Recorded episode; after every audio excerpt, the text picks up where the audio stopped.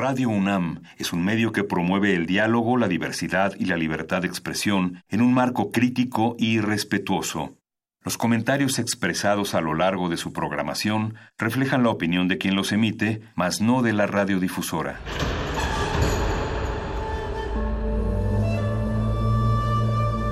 Un templo para la apreciación del ser mediante el sonido. mediante el sonido. Para nosotros. El sol sale durante la noche. Nuestros gritos llevan la mesura del silencio. Y el descontento está lleno de baile y risas. A todo, incluso a nosotros, nos resistimos. La universidad Ustedes y nosotros somos la Resistencia modulada. El Festival Internacional de Creatividad Digital, MUTEC México, regresa con una semana de presentaciones en vivo, instalaciones y experiencias inmersivas que conectarán a la ciudad con lo más avanzado en creatividad y tecnología. Tim Hecker and the Conoyo Ensemble, Fenez, Aisha Devi, Circle of Life, King Mida Sound, DJ Lag, Aparat Live y John Talabot. Entre un elenco de más artistas nacionales e internacionales por anunciar. Festival Mutec México. Del 18 al 24 de noviembre de 2019, en distintas sedes de la Ciudad de México y el área metropolitana. La Resistencia invita.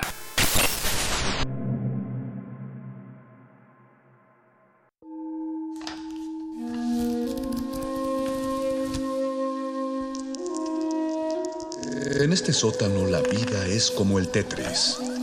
Si haces algo bien, desaparece. Pero tus errores se acumularán hasta hacerte perder. Hay quien dice que la vida solo te da una oportunidad. Aquí, siempre tendremos otra vida. El calabozo de los vírgenes.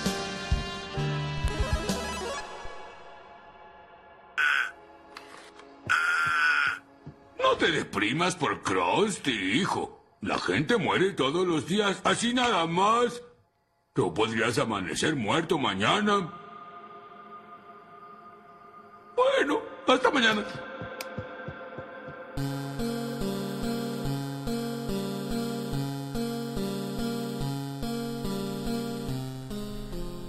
Martes 5 de noviembre, recuerden, recuerden, el 5 de noviembre, Remember, remember. cuando empezó Resistencia Modulada con su programa para todos los ñoños y ñoñas allá afuera, el Calabozo de los Vírgenes, cuando son las 8 de la noche con 10 segundos para que tenga 5 minutos la hora.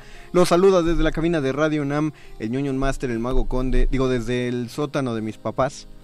Conectado a la cabina de Radio UNAM en el 96.1 de FM, donde seguramente nos está escuchando don Agustín Mulia en la operación técnica. Dice que no, ya me mandó un mensaje y dice, no, yo no, yo no oigo el programa de los ñoños. También nos está ayudando Oscar, el Voice, en la producción. Saluditos, Voice. Y Alba Martínez está monitoreando la continuidad para que se conecte todo bien desde la casa de mis papás. Bienvenidos al Calabozo de los Vírgenes. Les recordamos que tenemos una transmisión desde Facebook Live en el Facebook de Resistencia Modulada. Y les presento la mesa de ñoños rolocutores que van a estar esta noche con ustedes. Nuestro sonador sonoro, Paquito de Paburo. Muy buenas noches. Buenas noches. Bienvenido, Paco. Gracias. Feliz cumpleaños a Paco de Pablo. fue Gracias. Feliz Fue ayer, cumpleaños, pero sí, Paco. gracias.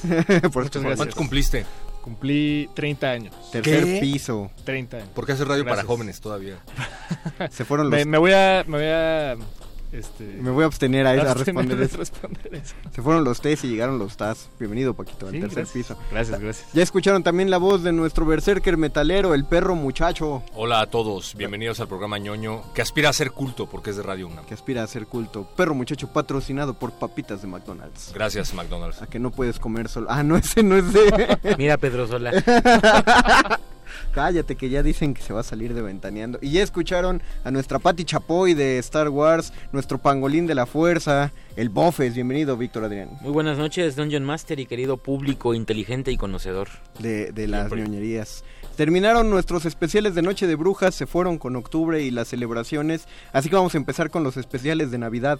No, no es cierto.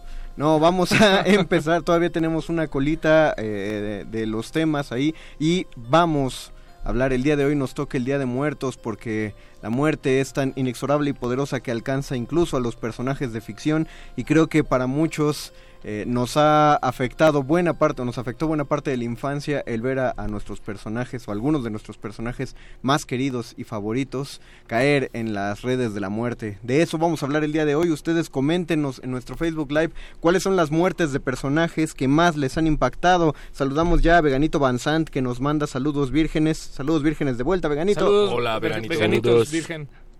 Y Hugo Irineo también nos dice hola y todos decimos hola Hugo. Hola, hola Hugo. Y mientras tanto, antes de empezar, vamos a ir a nuestra nuestra primera pausa musical que me parece es la de es la de Logan Boys ¿No? sí ah sí es este el, el, tema no lo voy a mencionar en inglés porque mi inglés está bien pocho pero dice algo así como no dejes que se no dejes es de Ah, ok, no, no, no, me confundí, me confundí, claro. Ah, pues sí, es The One, la, la canción es The One, no es de, no es de Logan, es de Avengers Endgame, compuesto por Alan Silvestri.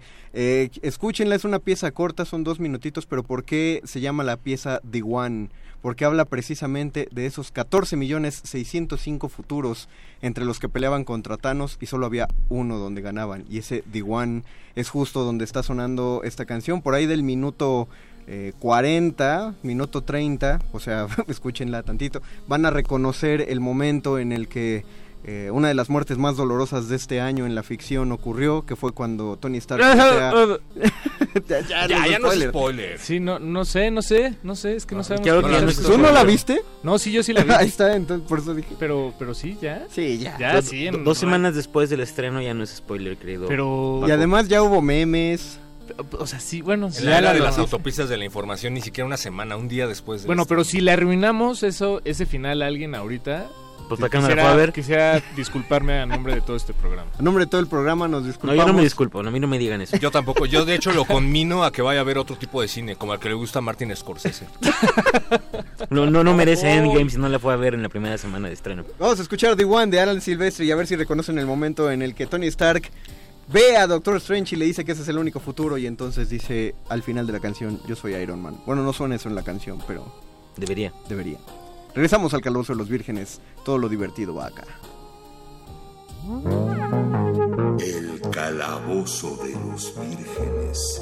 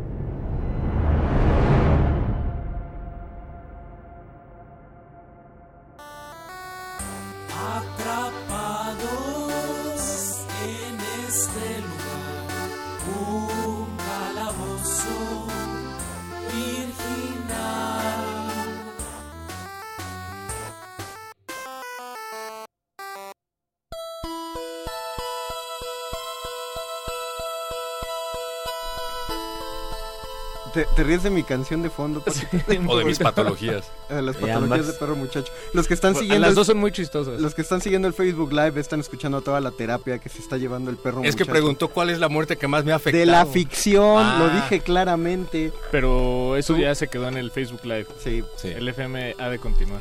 Pero ¿por qué te ríes de mi, de mi canción para videos de peleas? ¿Que no, que nunca bajaste esos videos de Goku peleando contra Vegeta con música de Ah, claro, es de que- fondo? De hecho, Odio, tienen un nombre. Tienen un nombre específico. AMBs. Ah, eso, por Y favor. hay ¿Cómo? concursos de AMBs. ¿En serio? Animated Music Videos. Wow. Eso, eso A mí me- yo, yo de niño quería hacer de esos.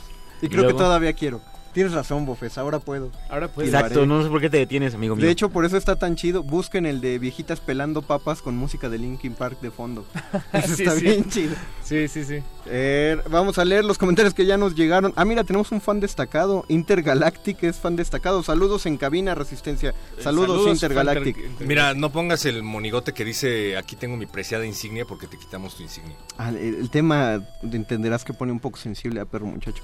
Daniel Felipe Vázquez Román dice: Hola, hola Daniel. Hola, Daniel. Hugo Irineo, Akrilin lo mata Tambourine. Eso. Gracias. Muchas gracias, Hugo. Es que eso estábamos hablando fu- fuera del aire. Junto al maestro Roshi. Ah, Claro. Claro, claro. No, pero el maestro Roshi se muere porque se agota en la pelea, no porque lo maten per se, ¿o sí? Eh, trata de hacer el Mafuba para atrapar a Piccolo de Maku y, y falla. Y se le Y el acaban las Mafuba era una técnica mortal que solo puedes hacer una vez este, antes de, de fallecer. Puta, Dragon Ball era Y, buenísimo. y sí, o sea, la, la muerte del maestro Roshi y la muerte de Krillin eh, fue, fue cuando todos nos dimos cuenta de que Dragon Ball Era serio. eh, iba por iba eh, a tomar ese camino y, y no dejarlo y de hecho llevarlo mucho más lejos como los que ya conocen la, la- la saga. Pues, Tambourine era el demonio este. Eh, era uno que tenía alas. que que tenía las, ¿no? Y no te- Verde. Ajá, y era hijo de Piccolo Daimaku. Piccolo Daimaku. De Piccolo Daimaku, es el hermano de Piccolo. Sí, En teoría. Theoretically. Eh, Daniel Felipe Vázquez Román, los que en ese momento se llamaba perdón, eh, Madoria, no, eh, Mayunia. Mayunia. Mayunia. Mayunia. Bueno, Gracias, no en ese momento no tenía nombre porque cuando muere Piccolo Daima- Daimaku es cuando aprovecha para sacar el huevo por la boca. Pero y ya, pero ahí lo, lo nombra él, ¿no? No. Ah, eso sí no me acuerdo. Nada más Nombra- dice, hijo mío, No, según yo, Mayunia se presentó con ese nombre cuando llegó al, torneo torneo. de las artes Ah. marciales cuando Goku ya había crecido al final de Dragon Ball. Sí. Así se inscribe. sí. Pero es así de, para que no sepan que soy Piccolo, el hijo de Piccolo Daimaku, pero Cierto. bueno, no hay, no hay muchos vatos verdes. No hay muchos Namekusei no, hay, aquí. en- no hay muchos Namex en, en la Tierra. Bueno, había uno, pero estaba viejito. Eh, Daniel Felipe Vázquez Román, los papás de Naruto o el hermano de Luffy. Cuéntanos de eso, Paco. No, bueno, el, el que haya dicho lo de Luffy está aventando ¿Está un spoiler ahí. Sí. Es uno de los tres, es uno de los tres que no se dicen, entonces yo no puedo decirlo. lo no vamos, no, no continuaremos. con Pero el de el, el- ¿qué- ¿cuál dijo de Naruto? los papás de Naruto. Ah, el de los papás de Naruto también es fuerte. Solo que a mí me tocó muy reciente. Es una muerte trágica. Solo que yo no, no, No te pegó. no me pegó tanto, la verdad. Pues eh, será que no te habían hecho encariñarte con los papás de Sí, fue muy pasajera para mí. si tus papás como- se mueren y no te conviertes en Batman, fracasaste como ñoño. Es como, es como justamente la muerte de los Wayne, o sea, yo creo que la repiten tanto justamente Sí, porque no te puedes sentir mal porque no conoces tanto a los Wayne y de pronto hay recuerdos y tal, pero no, alcanza- no alcanzaste a encariñarte con ellos. Creo que no te pega, por eso cuando hacen el Flashpoint, donde el que se muere es Bruce Wayne de niño, ahí sí sientes más feo porque a Bruce Wayne sí lo conoces. Eh, dice Intergalactic que la muerte de Superman contra Doomsday me Mm. parece que es precisamente, pero muchacho tiene mejor el dato, pero es la- de las primeras muertes de ficción que hay en este tipo de historias y, y no hubo, como dijo Rafita Paz hace rato fuera del aire, no hubo vuelta atrás después de esa, de esa muerte para las historias. Ay, ¿Por, qué, ay. ¿Por qué mataron a Superman, perro? Pues hay todo un documental al respecto. Literal, lo que no te dice el documental es que ya había llegado la época de Image a la industria de los cómics, en donde los creadores como Jim Lee o como Todd McFarlane estaban tratando de hacer su propia empresa y entonces empezaron a opacar a DC y a Marvel. Entonces, en una reunión, en una de las juntas mensuales que tenían del personaje, dijeron, ¿qué hacemos? Y dicen que había un chavo que siempre decía de broma, pues ya hay que matarlo, ¿no? Y ese día en particular todos dijeron, sí, vamos a matarlo.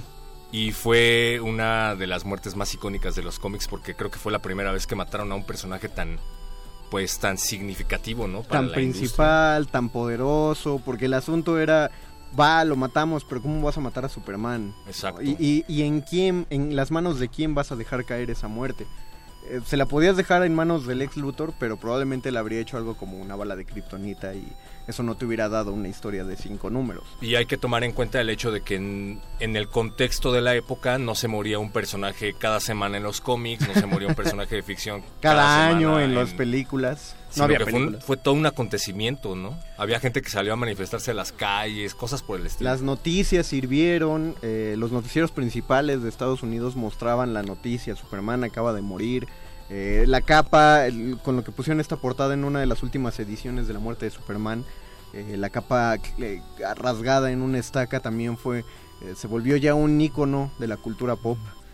Y sí, todo el mundo pues enloqueció. Si, si nadie sabe, bueno, creo que todo el mundo sabe cómo se murió Superman. Todo el mundo sabe que tuvo que ver Doomsday ahí de por medio. Pero estaría padre que le echaran un ojo. No os digo que la compren. Si sí, Smash patrocina. cómprenla, pues Pero, es que es un clásico. pero si lo encuentran en algún lado en internet, léanlo porque está es, es, es genial cómo van armando el hecho de que cuando aparece Doomsday, Superman no es el primero que va. O sea, sí va, pero no es no, no solo pelea contra él, llega toda la Liga de la Justicia, llega casi todo el universo de superhéroes de DC. De hecho, este es un punto en el que Lex Luthor no podía matar a Superman porque Lex Luthor ya era bueno. Es uno de estos Y tenía pelo. Y tenía pelo y creo que era presidente, del- iba para presidente de los Estados Unidos. Todavía no. Todavía no. Todavía no. Pero sí salía con Superchica. Salí, era novio de Era, no- Superchica. era sí novio de. Superchica. Y de hecho, justamente cuando llega Doomsday, Superchica va a- porque la clonó.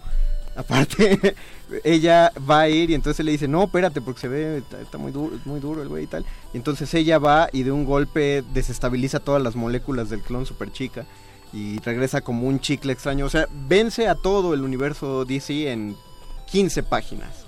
Entonces cuando ya nadie puede hacer nada contra Doomsday es cuando Superman se avienta y son está padre, eh, no, ahorita lo voy a sacar de su de su hule, porque hay una página entera solo de golpes, son golpe tras golpe tras golpe. En la película animada que sacaron hace poco los ejemplifican muy bien, se hacen unas ondas de choque eh, impresionantes por toda Metrópolis cada vez que los dos se dan un golpe y, y, pues sí, lo mata. Y lo curioso del asunto es que nadie ni siquiera sabía, ni siquiera los escritores sabían quién o qué era Doomsday. Exactamente, Solo, solo- crearon un monigote que se le hiciera al tiro a Superman al punto de matarlo. Y ya como muchos años después. Ya explicaron quién era Doomsday. Eso es interesante porque habla de...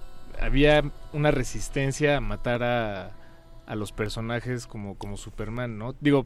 Pues más bien no existía la posibilidad, ¿no? Bueno, pero yo creo que eso es por una resistencia, porque una resistencia a imaginar la muerte de Superman, por un lado, otra a considerarlo como, como algo, digamos, que se podían salir con la suya y, y estaba bien, ¿no? Bueno, o sea, no, no era, Sí, sí, no sí. era, no, en realidad no estaban matando, o sea, sí estaban Sí. matando a Superman, pero en Sí, no realidad- lo, no, no, no lo consideraba solo un giro de trama, ¿no?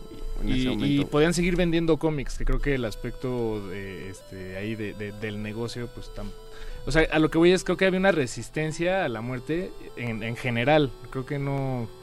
eh, por lo menos en, e- en ese mundo de, de personajes. Sí, porque era, pues, pues era en comillas para niños y en una Sí. época en la que no, no tratabas todos los temas con los niños. Sí, o sea, no, no es que no los personajes antes de eso no se murieran. Digo, Exacto. o sea, los personajes siempre han muerto, ¿no? Solo es interesante cómo hay unos que, que son muy duros de matar. Sí, y ya después empezaron los doppelgangers, ¿no? Se murió Spider-Man, se murió Wolverine. Tú pon el nombre del superhéroe que quieras y todos se han muerto. Batman se ha muerto. Batman Se, se ha se vuelve como un ciclo, ¿no? Como, como una, un tipo de historia. Ahora contemos la muerte del personaje y Claro. hagamos un arco en torno a eso y todos felices. Porque bueno, finalmente son personajes que aunque parece que no deberían morir, lo cierto es que a veces prolongar su existencia de forma tan continua y que no pase nada, pues de pronto vuelve a ser monótono. Me imagino yo que eh, creo que un giro importante que tuvo Star Wars en el episodio 8 fue precisamente la, la muerte de Luke, eh, como sea que haya sido, porque es una muerte extraña, ¿no? o la muerte de Dumbledore en, en el libro sexto de o Harry en, Potter. o en eh, el episodio 7, la muerte de Han Solo. Exacto, que- creo que incluso no se volvió como una tendencia general de los escritores de historias matar personajes entrañables porque eso hace que tengas que crear o más bien eh, volver a otros personajes más relevantes y eso alimenta y mantiene una historia viva que siempre estar pensando en todo lo arreglará Superman, Superman es invencible, nadie podrá con él, pensando en este superhéroe en particular. Claro. Y con Batman y con cualquier otro pasa lo mismo. Es decir, es una forma de revitalizar un poco la, la historia. Tiene que morir el personaje, no, no, no es eterno y tiene que quedar claro que, que aunque sea superhéroe, pues no es inmortal. Pero esta- estamos acostumbrados a, a cuidar a los personajes. Es una mala costumbre, pero estamos acostumbrados. Yo, aunque todo mundo me había advertido y aunque yo vi Game of Thrones muy tarde, o sea, ya después de que medio mundo lo había visto, a mí el capítulo final de la primera temporada sí me sacó mucho de onda. El capítulo final de la primera temporada. Cuando cuando matan a... Bueno, que ya aparte ya sabías que se iba a morir. ¿Cómo se llama este actor que siempre lo matan? Sí, no, no sé. El, el que sale en El Señor de los Anillos, el que es el hijo de... Ah, Boromir. Bor- Ajá, ¿cómo se llama el arte? Yo no sé cómo se llama, pero vi una entrevista que le hicieron, así scrolleando en Facebook, Ajá. en donde dice que Ahora ya mismo te va a cuidar más con su manager, escoger papeles de personajes que no se van a morir porque ya se convierte en un pre-spoiler en la pantalla, ¿no? Sean Bean se Sean llama. Bean. Sí, sí es un sí es un pre-spoiler en la pantalla, claro, lo ves. Ah, en- mira, es el actor que siempre se muere, seguro se va a morir su. Sí, de hecho sí. O sea, lleva como 30 personajes que tienen el mismo destino. Que sería bueno que hicieran una película donde él fuera protagónico y no muriera, ¿no? Mm. ¿O no? Sería, sería como Marta y Gareda con ropa en las películas mexicanas. ¿no? Eso Como no me lo espero. Como Krillin. Intergalactic. O la de Capitán América cuando se entrega y le disparan por la espalda en las escaleras del Congreso. de Estados Ese fue muy interesante. Al final de Guerra Civil fue una gran muerte, la del Sí. Capitán América. Sí, fue muy interesante porque, número uno, fue toda una crítica y no sé si decirle parodia a la muerte de Kennedy. O sea, con Ah, todo este sí. entramado político. Sí, sí, sí. Y por otro lado, porque, caramba, es el Capitán América. No te esperarías que se muriera de un balazo. No, pero, pero- pero creo que es parte del encanto de estas muertes. O sea, pensemos, por ejemplo, eh, si no se mueren así, ¿cómo se iban a morir? Sí, sí. De viejitos en una cama. O sea, tienen que morir de alguna forma, eh, digamos, escandalosa para que valga la pena que mueran. Porque imagínense, Superman vivió feliz el resto de sus días y un día se murió de viejito. bueno, sí, Superman, obviamente el pues, de- ya sería algo trascendente. Perdón, Batman del futuro, o sea, eh, Bruce Wayne Bruno Díaz en Batman del futuro eh, está viejito y se está, Está- muriendo está de, viejito. de- de viejito. No, me refiero a cuando mueren. O sea, cuando mueren, obviamente van Bueno, a morir en circunstancias. Bueno, sí, eh, digamos tiene que, que- ser algo Pero rimbombante. lo, Claro, padre, claro. lo padre de ese balazo, por ejemplo, del Capitán América es que el balazo se lo dio Sharon Carter. O sea, primero habían barajado que había sido Crossbones, aunque Crossbones tiene la fuerza del Capitán América, entonces dicen, ¿por qué no fue? Ah, no, pues él disparó la pistola. Tiempo después se enteran que es Sharon Carter, su, su novia. Que estaba con él, además, durante la es- Estaba con escalinata. él durante la escalinata, pero lo que pasa es que ella estaba bajo el control de Doctor Faustus, un personaje muy importante del Capitán América, pero poco tratado. Estuvo muy padre que lo metieran ahí. Eh, Doctor Faustus básicamente es un gran hipnotista, no es no es un telépata como un controlador mental como Charles Xavier, sino que Doctor Faustus te tiene que escuchar casi como el Purple Man, pero Doctor Faustus tiene que hablar más. O sea, tiene que aventarse unas peroratas muy largas para eh, controlar la mente e implanta ideas en la mente de la gente. Entonces implantó en la mente de Sharon Carter el matar al Capitán América. Pero lo matan como en dos páginas. Pero si pueden leer Fallen Son, eh, Hijo Caído, es un, es un best, eh, de los bestsellers que publicó este mm, Smash aquí en México. Eh, ya es un compilado como de cinco números. De hecho, son cinco números y cada uno de los cinco números se llama como las cinco etapas del duelo. Y es justamente el duelo de los superhéroes ante la muerte del Capitán América. Cool. La primera parte es Wolverine, porque se llama Negación, entonces Wolverine emperrado con todos y que se mete hasta las instalaciones donde Tony Stark resguarda el cuerpo del Capitán América porque Wolverine está seguro de que es un, es un doppelganger, que mataron a otro, que no es el Capitán América. Y Tony Stark le da chance de que se meta justamente para que lo vea y vea que sí se murió. Y lo deja ir para que le diga a todos que pues sí está muerto. Y Tony Stark está muy deprimido. ¿Sabes qué? Sí no me gusta para nada las maneras en las que los reviven. ¿Cómo, cómo revivieron al Capitán América? Durante las guerras secretas de que llegan los Skrulls a la, a la Tierra, encuentran una nave porque resulta que la mitad de los héroes son Skrulls, justo como vimos en la última película de, este, de Spider-Man, que ahora no sabemos si el Nick Fury, que ha estado en todas las películas, si era Nick Fury o todo el tiempo fue Talos, el Skrull disfrazado de Nick Fury. Entonces eso pasa en, en la invasión secreta. Y entonces se encuentran una nave en las tierras salvajes, abren la nave, salen un montón de héroes y entre esos héroes está el Capitán América. O sea, por Y entonces favor. le pregunta Tony Stark, ¿eres tú de verdad? Y el Capitán América le dice, no hablemos de eso. Y ya, Órale. no se vuelve a tratar el tema de que lo mataron. Bueno, pues es que Se digo, vivió también muy para... feo. Como los Simpsons, yo soy el verdadero Skinner y no volveremos a tocar el asunto jamás. sí, sí. Pues es que el tema de, de revivir requiere de una arquitectura, ¿no? De, de- de conceptos que lo, que lo apoyen y lo, Lo, lo chido de Dragon lo Ball es que... justifiquen. y, es- sí, y en el Dragon Ball desde el principio está ahí. Ajá, trata de eso. Son las esferas Sí. del dragón que te van a conceder un deseo. Por eso, Menos incluso me he dado cuenta de que últimamente son más cautelosos a la hora de matarlos, porque el escritor que lo mata le deja el campo abierto al que venga después para que lo reviva, como con Wolverine. Cuando se murió Wolverine yo dije, ay, ya revivió, ¿no? O sea, nunca me sorprendí porque nada más se cubre de adamantium y se queda como una estatua. Ya es la muerte de Wolverine. En cualquier momento alguien va a llegar a derretir el adamantium y por su factor de regeneración va a salir como si nada y fue efectivamente lo que pasó después. Órale. Qué aguado, pero... Da- Dice Tomkins Pavo, saludo desde las Canadás. Oh, saludos. Saludos a la tierra de Logan. Andrés D. Adame, la muerte de Sherlock Holmes. Ah, mira. Ah, esa la también revivió, ¿no? Pero ay, no, no tengo idea. Sí, creo que sí. Respondan. Milton Garduño, creo que la muerte de cine más analizada, debatida y con alternativas para que no muriera es la de Jack en Titanic. Ah, bueno, esa sí está muy Yo sí, debatida. yo sí me esperaba que se muriera porque no está con la viejita. Bien, buen, buen punto, buen punto, buen punto. Yo la verdad, sí, a mí se me agarró en curva. Ya vamos a mencionar lo de la tabla para que se enoje Mario, ¿no? ¿Qué? ¿No han visto los memes? No cabían en la tabla. O sea, sí cabían, Hay pero un se hunde. Hay un sinfín de memes que se burlan del hecho de que los dos cabían en la misma tabla. Ah, no, sí, a eso me refería con Ajá. que ha sido muy Yo, yo, solo diré O sea, que, y sin embargo, cabían. Y Mario odia eso Sergio- porque, porque él escribió Titanic, pero no recibió crédito. Sergio Hernández Bravo cae de la muerte de Roger y la de Barba Blanca en One Órale. Piece. Se está poniendo duro, pero sí. Cada sí. una fue una apertura para una nueva era. Me, me late One Piece porque tiene aparte temas musicales para todos sus piratas. Está Sí. bien chido. Bueno, y de hecho una de esas dos, eh, la de Barba Blanca, aunque es, es eh, eh, impresionante, no vale la pena eh, profundizar en, en esa, pero la, la muerte de Roger sí, porque en realidad así empieza One Piece. La muerte de, Ah. de un pirata desata la búsqueda por este pues de su tesoro. Entonces, y, y su tesoro, que es One Piece, es lo que todos quieren, pero nadie sabe qué es. Entonces eso desata una era de piratas. Ya todos quieren ser piratas para encontrar su tesoro. Y en realidad esa es la premisa de One Piece. Así empieza. ¿Alguien recuerda a algún héroe de la ficción que no haya sido revivido?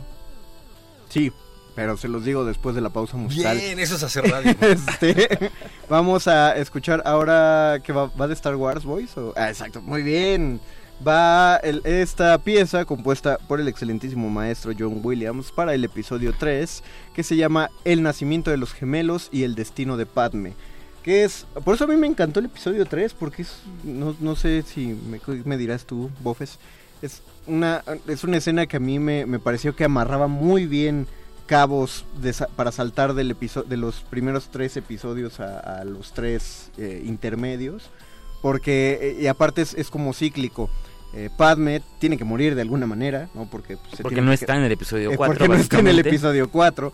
eh, y los gemelos de alguna manera tienen que pasar por qué Leia llega a Alderaan y por qué Luke se queda con sus, con sus tíos. Que, que na- nadie se fijó lo bien construido que está el antecedente del capitán Bail Antilles Ajá. de Alderaan, que estuvo presente desde el episodio 2 Y y nadie, se dio cuenta de que él era. Y al final resulta que sí. Y si vemos el episodio 4 con atención, se menciona al capitán Antilles en la nave. El, el, Deja- el Tantive 4 es de él, en la que va Leia cuando los captura eh, Darth Vader. Va en el Tantive 4 que es de él. Y, y- y parece que eh, se menciona así veladamente, pero no, todo tenía un sentido y estuvo perfectamente bien redondeado. Deja tú eso, desde el episodio 1 o 2 le, mencio- le dicen senador Organa. Claro, senador Y- Organa. Y uno ya tiene que saber que ese apellido le tiene que sonar a alguien. Sí, pero el Leia, Leia Organa nunca aparece mencionado así en ninguna de las películas no, pero, de la saga. pero sí sabemos que se llamaba Leia. o sí, sea, por los juguetes. los juguetes, las tarjetas, todo. Sí. Sabemos que ahí estaba el nombre. Entonces, bueno, vamos a escuchar esta, esta piececita porque aparte también, al mismo tiempo que están naciendo los gemelos, están naciendo Darth Vader porque lo están construyendo. En el no tan... Hay que, hay que buscar esa página de Ay, a mí sí me aquí. gustó esa escena. A mí también, me gustó Muchos un chorro. burlan de ella, a mí me gustó. Vamos a escuchar esta, esta pieza de John Williams, el episodio 3 de la Guerra de las Galaxias. Y regresamos al calabozo de Star los Wars, vírgenes por favor. De Star Wars, All the Funny Goes Here. El calabozo de los vírgenes.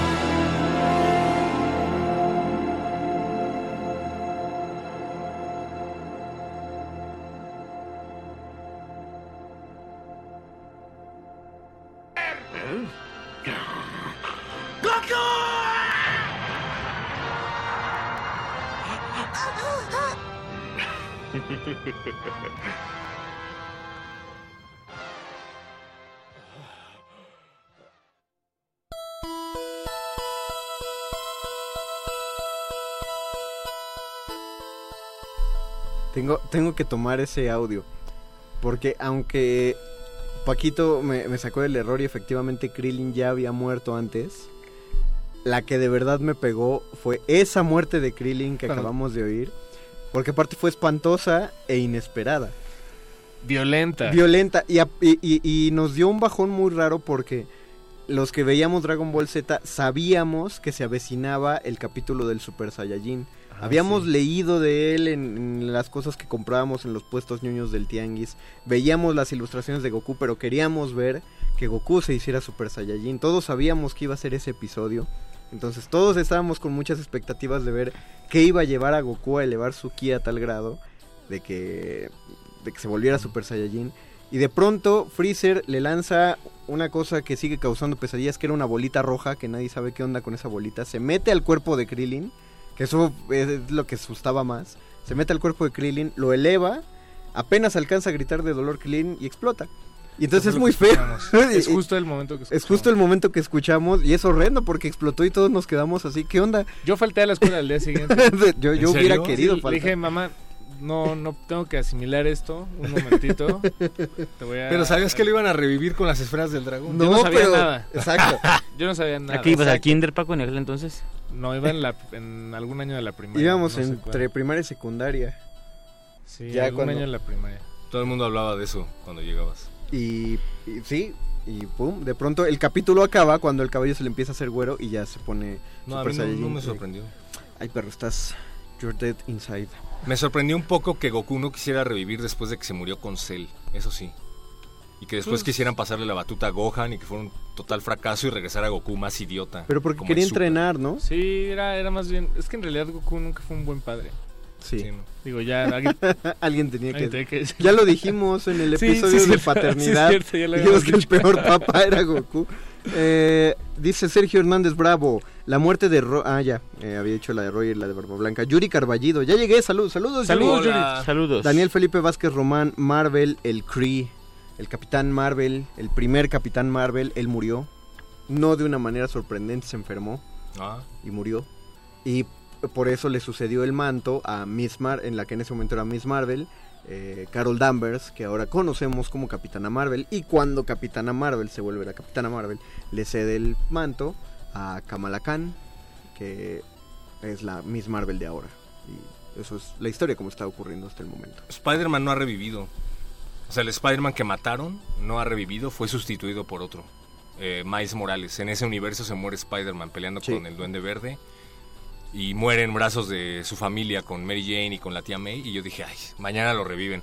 Y pasó otro número y no lo revivían. Y pasó otro número y no lo revivían. Y es la fecha que no lo han revivido. No lo reviven. y ya no lo van a revivir. No, pasamos a. Cambiamos de universo, ¿no? Él se murió en el 616. No, este es el universo Ultimate. No sé qué número sea. Ah, él se murió en el Ultimate. Eh, y, y y el Spider-Man que ustedes pueden ver en los cómics es el del universo 616. Y pues sí, hay un mundo donde Spider-Man. Bueno, hay un mundo donde todos están muertos. y ¿Ah, son sí? zombies.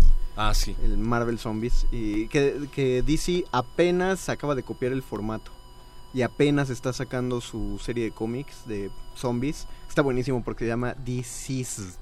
Deceased. Órale, wow. Está, está chido y todo. Sí, sí, suena, suena antojable. Hay otro universo, no sé, tú debes de saber cómo se llama, en donde están todos muertos y es el de Old Man Logan. Y ese me gusta mucho porque incluso se burlan del tema Sí. y cuando van recorriendo eh, uno de los tantos parajes desérticos en donde hay cadáveres de superhéroes, Hawkeye y Wolverine viejo van platicando ace- acerca de esto y dicen... La gente todavía viene aquí a rezar porque revivan los superhéroes y vuelvan con un traje muy cool. Pero eso no va a pasar. No, no, no va a pasar. Es como, como- que te lo dejan claro. Es como el 620, o sea, está muy cerca del 616, el de Logan. Pero está padre porque cuando van por ese paraje ven un mega eh, esqueleto y es el esqueleto de Giant Man, que se murió grandote y ahí se quedó. y tiene una, un nombre intraducible al español que es Pim Falls. Pim Falls. Las cataratas Pim. ¿Y por qué Sí. se llaman Pim Falls? Ah, ya lo verás. Y es Hank Pym completamente derrumbado. Sí, y muerto. Y muerto. Es- el de Old Man Logan está, está padre. Saludos a Mauricio Rodríguez, que es médico y nos está escuchando. Ah, sal- Ah, saludos, Mauricio. ¿Cómo revivirí, cómo. Atenderías, iba a decir revivirías, cómo atenderías a Superman si llegara a tu quirófano con una bala incrustada de kriptonita en su cuerpo? Lo hizo Batman. Sí, sí, pero yo quiero que él me responda porque es médico. Ah, bueno, va. Entonces no voy a decir qué fue lo que hizo Batman. Recuerda que tiene piel impenetrable. ¿Cómo atenderías a Superman? Está agonizando, tiene una bala en el pecho y se la tienes que sacar de emergencia. Es que es tan chido que por eso Batman es Batman. Pero no puedes Órale. operarlo porque tiene piel de acero. Mauricio Rodríguez, ¿cómo operarías a Superman? Tienes 19 minutos para contestarnos antes de que se acabe el programa. Eh, también nos escribe Pablo Extinto y dice que para él la muerte más impactante fue la de Jason Todd en la primaria. O sea, más bien cuando Pablo iba en Jason la Todd, primaria. el segundo Robin que murió por petición de los fanáticos bajo una barra de acero empuñada por el mismísimo Guasón. Esa historia no me la sé como bromas. por petición. Jason Todd era, al ser el segundo Robin, eh, tenía otra personalidad muy Era odioso, distinta. odioso. Eso, era odioso. Mm. Era, era respondón. Te pues. daban ganas de meterte a las viñetas y darle un zape. Y al ser ¿Es tan- el, ¿Es el que Batman zap- lo- el cachetea? No, eh, no, creo que cacheteó al primero.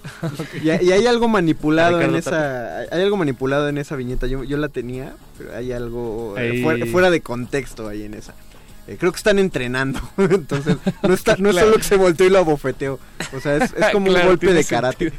Eh, pero bueno, este, ese primer Robin ya estaba como haciendo su carrera. Eh, el, el primer Robin fue el de los los Dick Flying- Grayson. eh, Dick Grayson, lo de los Flying Graysons, el que Le- era Los cirqueros, bueno, los Ajá, acróbatas. que era antiguamente un acróbata. Jason Todd, Batman lo conoció porque Le, estaba esta- robando le estaba robando- al batimóvil. Entonces tú dices, ¿por qué vas a adoptar a alguien que le está robando los rines a tu coche? Y aparte que el niño sabía que era el batimóvil, no es como que otro coche se parezca. Ya se fue por la tangente. El Ajá. punto es que era tan odiado por los fans que hicieron una encuesta telefónica.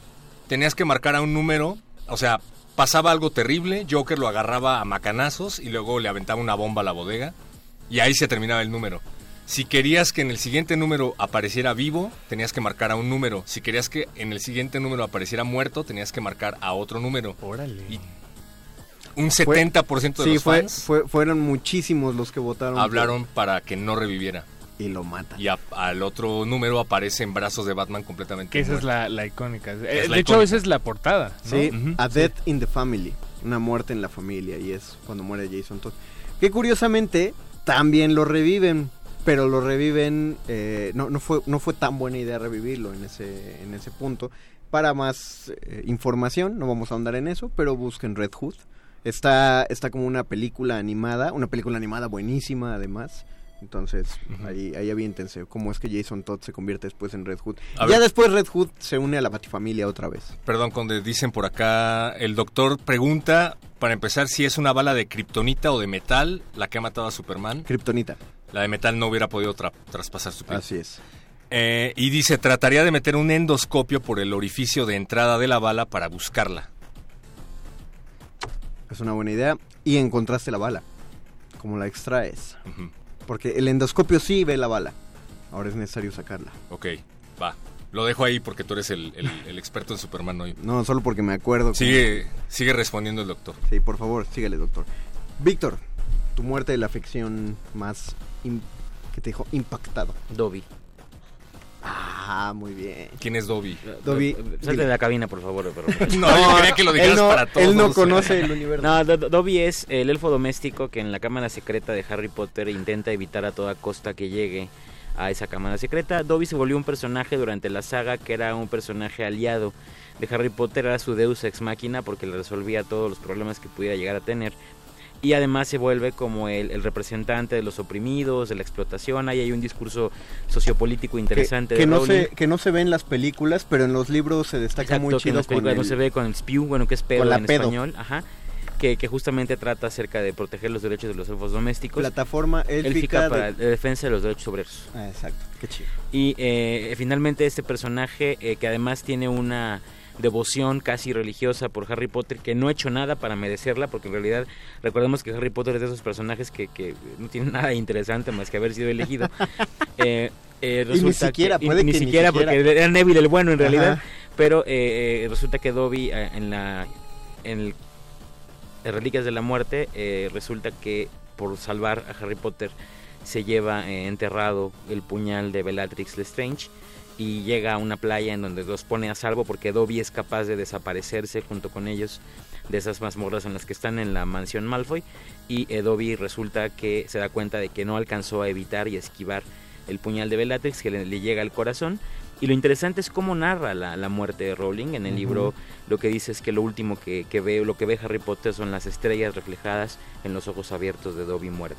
Esa es la forma en la que matan a Dobby, con lo cual muere prácticamente ya toda la infancia de Harry Potter, que empezó muriendo con Hedwig en la en la en el principio de esta séptima entrega y, y que termina de morir, digamos, ya con esa última parte de Dobby que representaba también su parte infantil. Creo que es la que más me ha impactado en la ficción porque justo no solo no es esperada, sino que es el único personaje que, que se sacrifica de manera desinteresada exclusivamente po- por, Harry Potter porque quiere salvarle la vida y, lo consigue. Y, y no, y ni te lo preparan porque la de Hedwig ni nos dejó digerirla. No, fue O sea, como Hedwig se de murió en repente un te enteras párrafo. que se murió, sí, en medio párrafo se murió. Qué gacho por la, la lechucita, pero Dobby sí le dedica un A Dobby le dedica En la película quedó muy chido eso, o sea, alcanzas a ver al puñal metiéndose al portal y... Sí, y no, y además en, en- en el libro también y en las películas, bueno, eh, Harry Potter le hace su, su tumba. Su tumba, que eso es bien interesante porque no habíamos visto un funeral, salvo el de Dumbledore, que fue un funeral por todo lo alto, y luego vemos un funeral completamente austero, íntimo y privado en el que Harry verdaderamente lamenta la muerte del que fuera su salvador muchísimas veces. Eh, creo que esa es la muerte de la ficción eh, que, que más me pudo haber impactado. El epitafio es bonito. Sí, el epitafio en general, eh, toda esa, esa secuencia en el libro y en las películas también es muy linda. Y lo que representa, insisto, en, en términos narrativos, ¿no? Es como lo, lo- que detona que Harry quiera por fin eh, hacerse cargo de su papel como el heredero eh, líder del Sí, es grupo. cierto. Porque hasta ahora se lo había pasado esquivando Ajá. todo lo que podía. No, no puedo, no Pero en cuanto, yo, en cuanto. Dobby muere, él decide tomar las riendas de la situación y decide apersonarse en Hogwarts para finalmente acabar con el, el reinado de mal de, O sea, de- de Voldemort. Se murió Cedric. Se ¿A- murió a, ¿A quién le importó la muerte de Cedric? A nadie. A mí, del primer libro, eh, sí, bueno, la primera vez que leí, es el el cuarto cuarto, libro, ¿no? Sí. el, este, No- no estuvo ligera, No, no estuvo ligera, estuvo, estuvo bien densa. Se murió Cedric, se Creo murió que es el primero que se muere. Sí, de, Sí, es la primera Sí, ¿no? muerte fuerte que tiene. sí. Por eso, por eso también me pegó, porque pues, eh, shit era real. Sí. Shit's real. Dice Luego Lucy Se murió o sea, se tuvieron que morir tres. Bueno, Dumbledore, no olvides a Dumbledore. Dumbledore. Y ya hasta que se muere Dobby dice, bueno, ya, lo voy a enfrentar. No, pero luego me, me mató a Fred, o sea, ¿qué le pasa? Pero Fred se muere en la batalla. Pero no importa, Ah, murió y fue horrible. Sí, estuvo horrible. Perro. Perdón, señor, es que dice Lucy Ruiz Hola, que Lucy. la muerte de Tom la impactó. La muerte de Tom en... Ay, espérate, me están hablando de Telcel. Oigan, dejen de hablar de Telcel. Telcel, no nos patrocines. La muerte de Tom en los pilares de la tierra. ¿Alguien topa la referencia? Nope. Víctor. Pilares de la tierra. Lo vamos a buscar, Lucy. Ayúdanos, Lucy, por favor. Y mientras estamos platicando, el doctor Mauricio sigue operando a Superman. ¿Qué dice? Dice que sacaría la bala con unas micropinzas a través del endoscopio. Mm. Podría ser Batman. O lo rompo con una broca con punta de diamante a través del endoscopio y lo saco en pedacitos. ¿Y si deja alguna esquirla de kriptonita en el cuerpo de Superman? Pero no podrías romper la piel de Superman con una broca de punta de diamante. No, creo que se habla de que va a romper la La bala. bala. Ah, ok. Y si la kriptonita dice tiene magnetismo, meto a Superman a una resonancia magnética para que el imán del resonador jale la bala hacia afuera del cuerpo. Pero puede hacer más daño así o lastimar al hombre de acero. Sí, porque es hombre de acero, seguramente el resonador magnético va No, a pero no, colapsar. no, pero no es de acero a acero, o sea, es un decir, no. Pero no es una no- pregunta, no sabemos si la kriptonita No, es piedra, no es magnética, es piedra. Ok. Pues lo de las pinzas a través del endoscopio suena accurate. Sí, lo de las pinzas sí. ¿Pero cómo lo hizo Batman? Eh, estuvo bien padre porque agarró, sacó de su cinturón porque siempre lleva, si algo trae el bat- cinturón siempre es kriptonita. Ajá. Entonces se llevó, eh, sacó kriptonita que traía en el cinturón, se la dio a Flash y le dijo, ve a Hong Kong, ahí hay un doctor que se llama Tal, dile que haga un bisturí con kriptonita y lo traes. ¡No! Y entonces pues Tomen en cuenta Flash, que Flash lo puede hacer en sí, 30 llega- segundos. Llega en 30 segundos a Hong Kong, lo pide, le hacen el bisturí y como en muy rápido llegó el bisturí de Un regreso. servicio de 15 minutos. Y Batman hizo la operación porque pues es hijo de médico y es Batman, entonces pudo abrir la En la animación lo hace Martian Manhunter, ¿no? Sí, Martian Manhunter hace una cosa con su piel y se mete a través de los conductos de Superman y le saca la mano. pues que es- cambia formas, es un Pero bien, Mauricio podría ser Batman. Sí, bien hecho Mauricio. La verdad, la verdad es una muy buena resolución la tuya. Probablemente no existían esas pinzas cuando le dieron esa bala. Ah, porque esa bala se la metieron a Superman Metalo, Ajá. creo. Eh, cuando era el plan de contingencia de Batman que tenía para, para eliminar a toda la Liga de la Justicia en caso de que se volvieran mal. Una bala de kriptonita en el corazón. Yep. Y por eso también tenía escapes a sus escapes. O sea, sabía cómo salir. Eh, Fato González, la muerte de Robert Stark.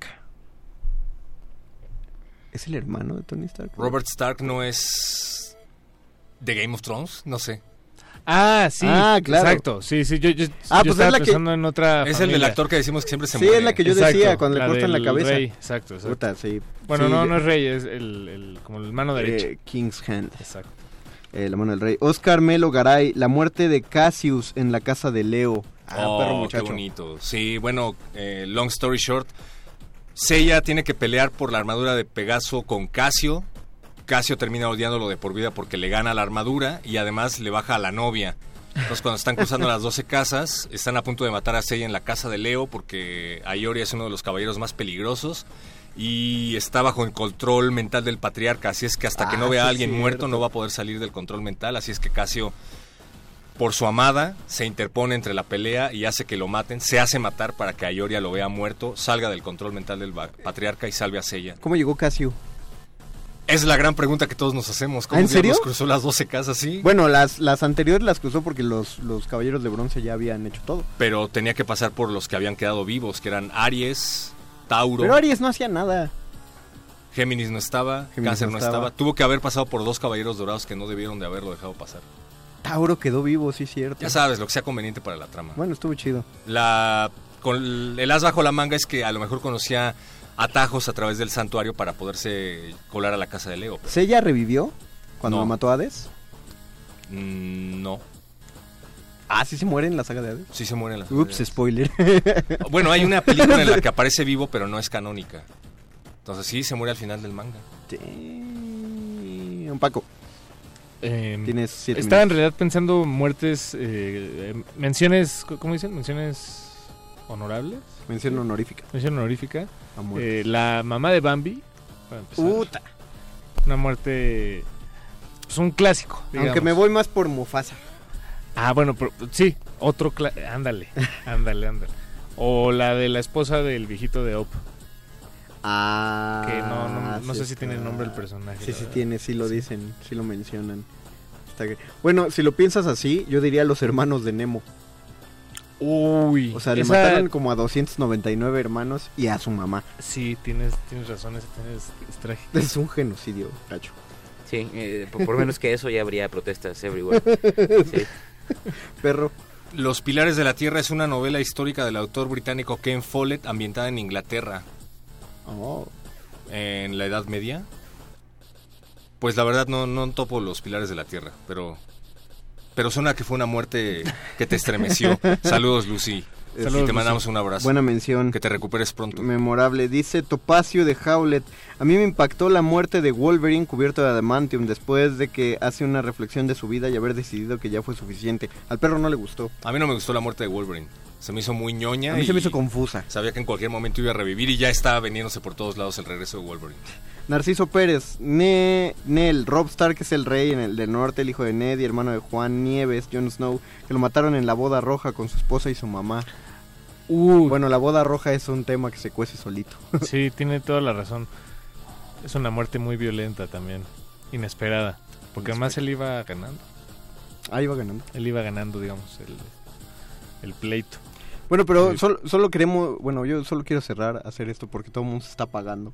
Eh, Es que estamos hablando de la muerte. ¿Cómo quieres que hablemos de la muerte? Con Mortal Kombat. Eh, Ah, que justamente perfecto. trata de que tienes que hacer eso al final de cada pelea.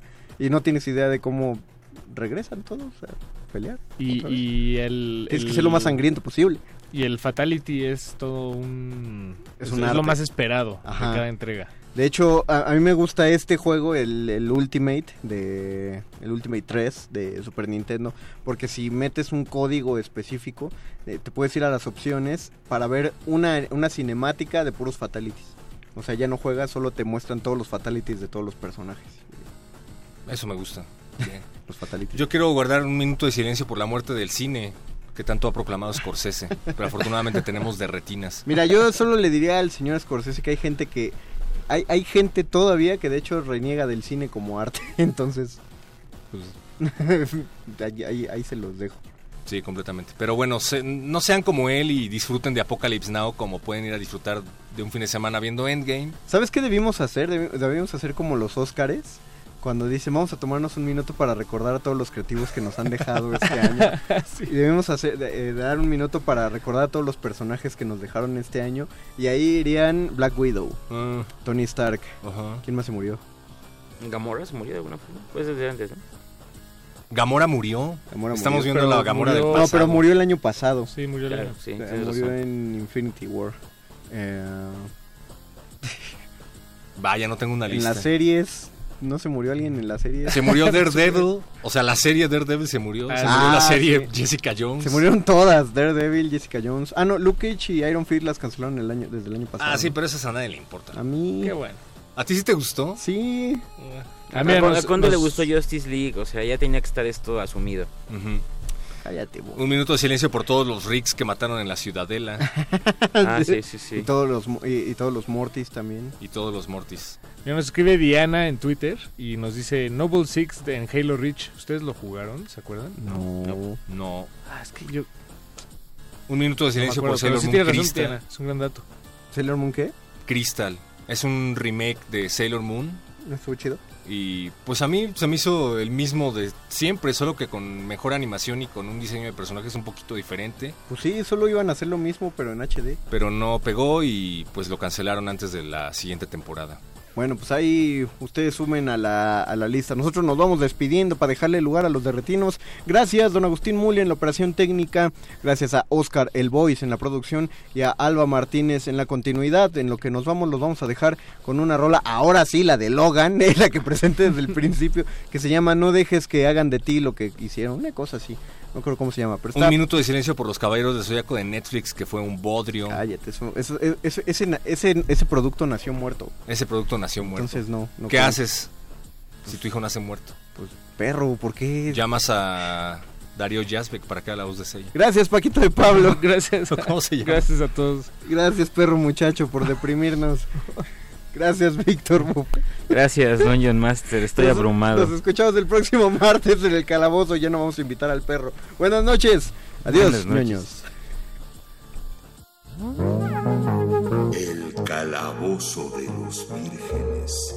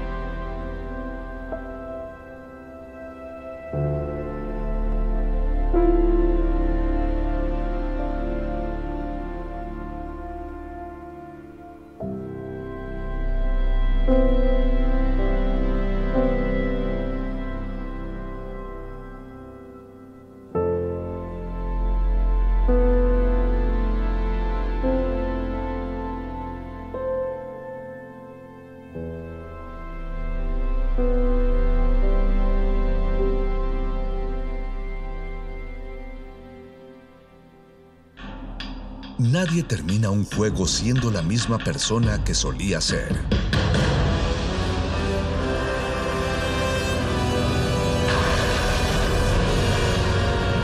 Seamos alguien más. 2019. 100 años del nacimiento de Doris Lessing, Premio Nobel de Literatura.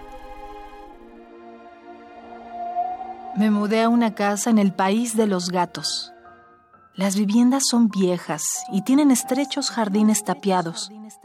Los gatos crecen bien aquí. En las tapias, en los tejados y en los jardines hay siempre gatos que llevan una vida secreta y complicada, como la de los niños del barrio regida por inimaginables normas particulares que los adultos no llegan ni a barruntar. Doris Lessing, Gatos Ilustres. Penguin Random House, Grupo Editorial, Grijalvo, 2018. Doris Lessing, 96.1 FM, Radio UNAM, Experiencia Sonora de ver y hacer teatro. Otra historia que recordar. Otro tiempo que revivir. 2 de 90. Obra teatral para asombrarse de las capacidades histriónicas de dos personajes poco o demasiado convencionales. Donde el presente y el pasado se unen en un solo tiempo y donde la edad no es pretexto. Con las actuaciones de Maripaz Mata y Teresa Selma. Una obra dirigida por Mario Ficacci. Funciones a las 20 horas los lunes 4, 11 y 25 de noviembre y en diciembre lunes 2 y 9. Sala Julián Carrillo. Adolfo Prieto 133, Colonia del Valle, cerca del Metrobús Amores. Entrada libre. Porque el drama y el teatro no distinguen edades. Radio UNAM. Experiencia, sonora.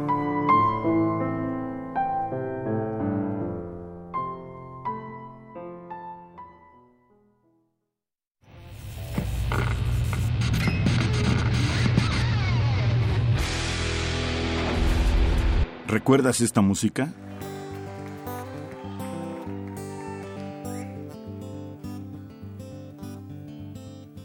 Every year is the same. I feel it again. I'm a loser, no chance to win. Leaves start falling, come down is calling. Loneliness starts sinking in. But I'm one. I am the one. Pete Townshend, versión 1998. Recuerda y revive con nosotros cuando el rock dominaba el mundo. Todos los viernes a las 18.45 horas por esta frecuencia, 96.1 de FM. Radio UNAM, Experiencia Sonora.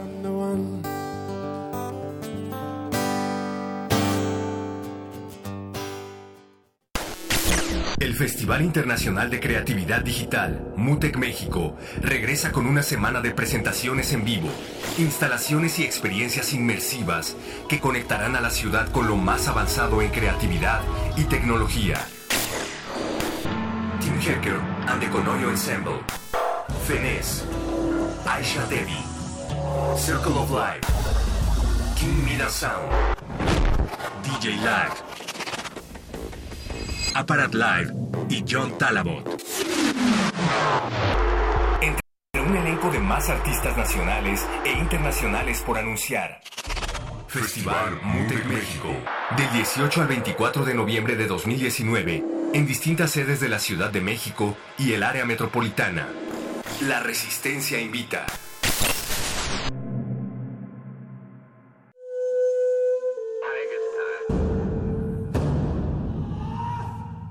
Solo hay dos momentos excelentes para ver una película. El primero fue hace 20 años, en su estreno. El segundo gran momento es hoy. De retinas.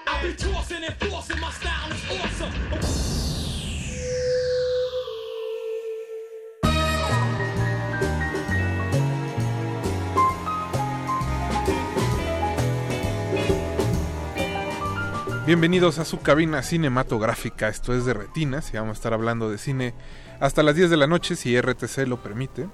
Mi nombre es Rafael Paz y como todos los martes está aquí a mi derecha Jorge Javier Negrete. ¿Qué tal, Rafa? Buenas noches. A su derecha Alberto Acuña Navarijo. ¿Cómo estás, Rafa? Buenas noches. Del otro lado del cristal está Alba Martínez en continuidad, don Agustín Mulia en los controles y Mauricio Orduñas en la producción. Chicos, buenas noches, ¿cómo están? Bien, bien. Aquí, antes de entrar al aire, hablando de lo que dejó Mórbido 2019. Ah, sí, sí, sí. ¿Qué te gustó, Navarijo? Ya que estamos en eso, a ver, suéltanos una. Pues The Pool, que es esta película tailandesa con dos personajes, una alberca vacía y un cocodrilo. Con eso mantienes hora y media de película. De una manera muy divertida, multigenérica. Eh, de repente es una comedia muy negra, de repente es una película de terror, de repente es un survivor. Eh, de repente es una comedia romántica. Es una gran, gran película. Ojalá hayan podido ver este fin de semana. Digo, considerando que Tarantino acaba de decir que Kroll es, es que la seguramente, película que más le gustó. Es que seguramente no aviso de Pero bueno, lo escucharon Ah. primero en este programa. de Pool, La verdad es que sí les recomendamos de Kroll este, cuando salió. Sí, sí, sí. Desde que salió estábamos ahí. No habíamos visto todavía The Pool. Ni No. siquiera sabíamos que existía The Pool. Ni habíamos visto la de Tarantino. Ni habíamos visto la de Entonces, Tarantino, pues, entonces... Básicamente es Alexandria Ya. Y Tú, ajá. pues también comentamos de Yalikatu, esta película proveniente de la región de, bueno, la industria regional de Mollywood, allá en la India. Y creo que también es una como esas grandes sorpresas que nos dejó el, el festival, ¿no? Una experiencia abrumadora en pantalla. Este es mi quote para el póster. Eh, no sé cómo se diga en, en- en el, en, en la lengua de la región. Un Eh, Malayalam. Una estampida de diversión. Eso podría ser una... No, pero sí me recordó mucho este al, al metro Panti- Pantitlán a las 7 de la mañana. Tiene más o menos. O a las mismo- 8 de la noche. O a las 8. El mismo feeling. La verdad es que todo el día ya este, nos enfrentamos a lo mismo. Sí, sí, sí. A la misma bestia, Eso es lo peor. Qué bonito, qué bonito que... Que, todo el mundo cree que está controlando el búfalo de agua, pero el búfalo de agua te, te está controla. controlando a ti. Durante hora y media. De trayecto a tu casa. Pero bueno, todo esto para decirle que muchas gracias al equipo de Mórbido, la verdad es que la pasamos bastante bien. Sí, fue un... Fueron cuatro días, bueno, cinco, eh, tomando en cuenta el- la inauguración. También nuevamente vimos los dotes eh, para el baile de Pablo Guisa. Bueno, bailando agüita amarilla. Qué, gracia no sabe hacer el Pablo Guisa. Todavía a la fecha me sigue pegando este Rivers of Babylon. Con eso cerraron eh, el- la inauguración. Ajá. Entonces, pues estuvo bastante divertido, la verdad. Creo No, que pero a lo largo de- del festival había bastantes películas que ver. Jorge, tú ya habías visto algunas, El color que cayó del espacio, In Fabric. Eh, ¿Qué más habían pasado en Toronto? que Yalikatu este también. Yalikatu. Sí, había tenido oportunidad de ver ya este algunas. Y eh, bueno, una que me quedé con muchas ganas de ver fue justo este documental de Sesión Salvaje. Ah, Sesión Salvaje estuvo Del muy que me hiciste favor de recopilar una bonita lista la- sobre la cual ya estamos trabajando. para- Y esperemos de que así como al final de la presentación de, de Sesión Salvaje, pues pronto, pronto se pueda hacer un Sesión Salvaje edición México. Pablo Creo. lo prometió en Prometió. redes, entonces... En- y a ver quién lo grabó, quién dijo, porque... ¿Desde cuándo creo que ese proyecto Por ahí se andaban, estaba trabajando? por ahí ¿no? andan- andaban Julián Hernández y Roberto Fiesco. Sí, creo que hay que Así que esperemos que ellos estén ya trabajando en eso. Ojalá se acerquen a... Voces adecuadas. Porque sí, ahora sí que del cine popular mexicano, pues eh, realmente no hay mucho documental. Mm, ¿ah, ¿Existe alguno? Pues por ahí... Bellas, Bellas de Noche, eh, por ahí Perdida de Viviana Ujú. que no, eh, si bien no es la historia del cine popular, pero bueno, por ahí toca tangencialmente el tema. Eh, pues... Miradas múltiples, aunque bueno, es otro tipo de... eh, Sí, Girón... sí, eh, Girón puede ser.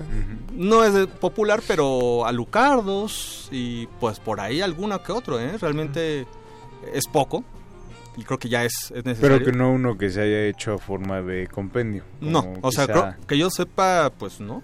Entonces, pues hay de dónde cortar. Tenemos una laguna bastante... Una laguna eh, y una cuenta pendiente, porque hay desde el mismo el cine de luchadores, pero al mismo tiempo hay el cine fronterizo, pero al mismo tiempo hay la sexicomedia, eh, al mismo tiempo eh, pues el mismo cine de, de terror de, de los 60, 70, 80, ciertos directores, el mismo Biohome, de lo que hemos venido hablando durante cinco años aquí en Berretines.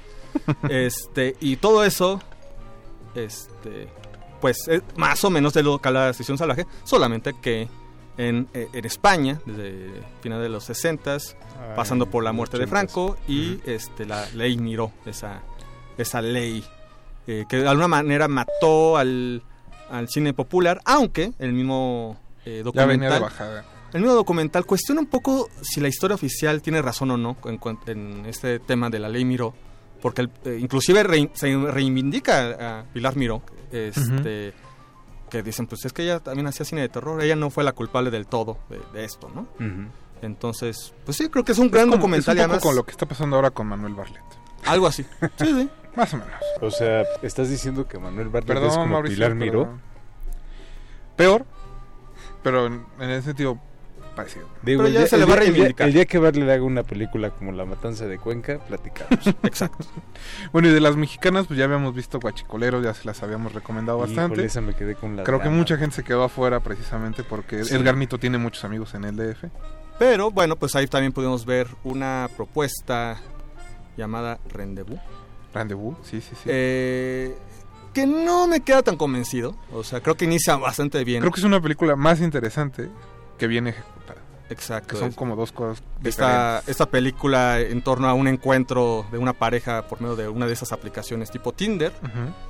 Eh, y obviamente el encuentro pues va este pues encaminándose a pues cómo podemos decirlo a a empiernar básicamente Mm, básicamente sí Podría- así Sí, sí, es sí. una buena manera de decirlo solamente que como pues está incluida en la programación de Mórbido uno sabe que va a dar un giro esta este encuentro y posiblemente es un poco predecible Yo lo sentí así Sí. como muy hard candy no Yo más bien sentí que, que da de repente demasiadas vueltas. Me parece interesante que la película misma proponga que haya una especie de primer acto muy muy largo, muy extenso, porque si no, pues lo que viene después no podría en realidad funcionar si digamos si luego luego empiezan los, los madrazos.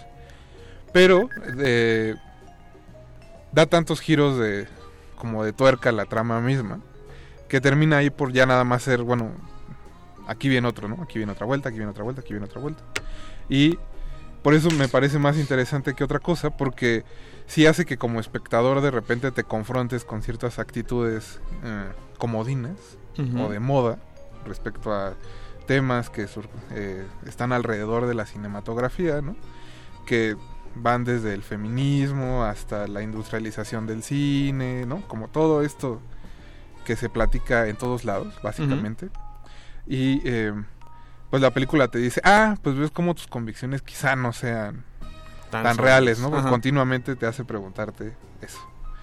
Porque justo juega con las reglas del género, ¿no? Este es un thriller donde ahora va a pasar esto. O esta es una película mexicana donde ahora alguien va a hacer esto, ¿no? Entonces, como creo que eso está interesante, pero llega un momento en que, bueno, Sí, la ejecución. ese, ese birlo se queda sin habrá que Habrá que decir que, por ejemplo, no llega a los eh, extremos, por ejemplo, de un luna de miel, por ejemplo, toda esta. Ah, esta no. cosa del torture porn ya muy desfasado. Creo que dentro de todo... Yo temía eh, que pasara eso sí, como en Luna de Miel, que la porque sí hay- en, Netflix si no me equivoco. Exacto. Y que al- eh, suben algún morbio, de hecho. Eh, creo Mejor que... macabro. Eh, Mejor macabro. pues creo que suben los dos, de hecho. Eh, pero, sí, creo que... Ah, no, Masacre en Joco. Suben Masacre más bien. Eh, pero, eh, sí creo que dentro de pues, sus limitaciones, creo que sí entiende bien el, los, los resortes del género. Está divertido. Creo que sí se queda un poco corto, pero sí, dentro de todo fue buena experiencia. Es ópera prima. Entonces, pues, creo que está bien. Buenas propuestas. Pero bueno, chicos, el tema de esta noche no es ese en realidad. Ah, no, porque yo que ya estaba ya listo para hablar también de Tintorera. ah, ¿no? Ah, bueno. sino eh, la próxima edición del Festival Internacional del Cine de los Cabos, que para eso tenemos a su programadora, ya está esperando aquí afuera de la cabina para pasar con nosotros. Hubo muchas cosas en Mórbido, busquen este, los comentarios en redes sociales, en Twitter, recuerden que estamos en arroba R modulada y en Facebook como Resistencia Modulada. Todavía pueden ver Santa Sangre. Ah, Santa pudo- Sangre ya la estrenaron. Esa sí se pudo ver. Y próximamente Infabric, pues también se podrá ver. Así en es. cartelera. Eh, entonces, pues, ¿qué les parece si escuchamos un poco de música de las películas que estarán en Los Cabos? Y terminando, comenzamos a platicar con, Ga- con Maru Garzón sobre toda la programación. Esperemos que nos dé tiempo. Porque viene también bastante nutrida. Eso sí, así que la primera canción de esta noche es parte del soundtrack de Jojo Rabbit, esta película de Taika Wai- Waititi. Que le encantó a- aquí a Que Jorge. Negrete ya está Es aquí feliz, entusiasta, extasiado de hablar de esa película. Muy- con todas las ganas. Entonces, bueno, de su soundtrack vamos a escuchar I Don't Wanna Grow Up de Tom Waits. No se despeguen, están en Derretinas.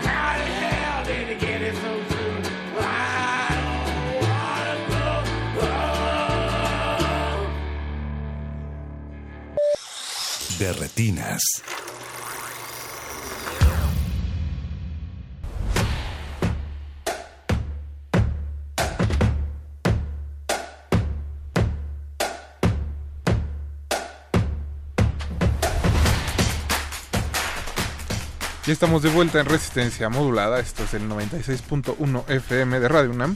Estamos en Derretinas, estamos platicando de cine.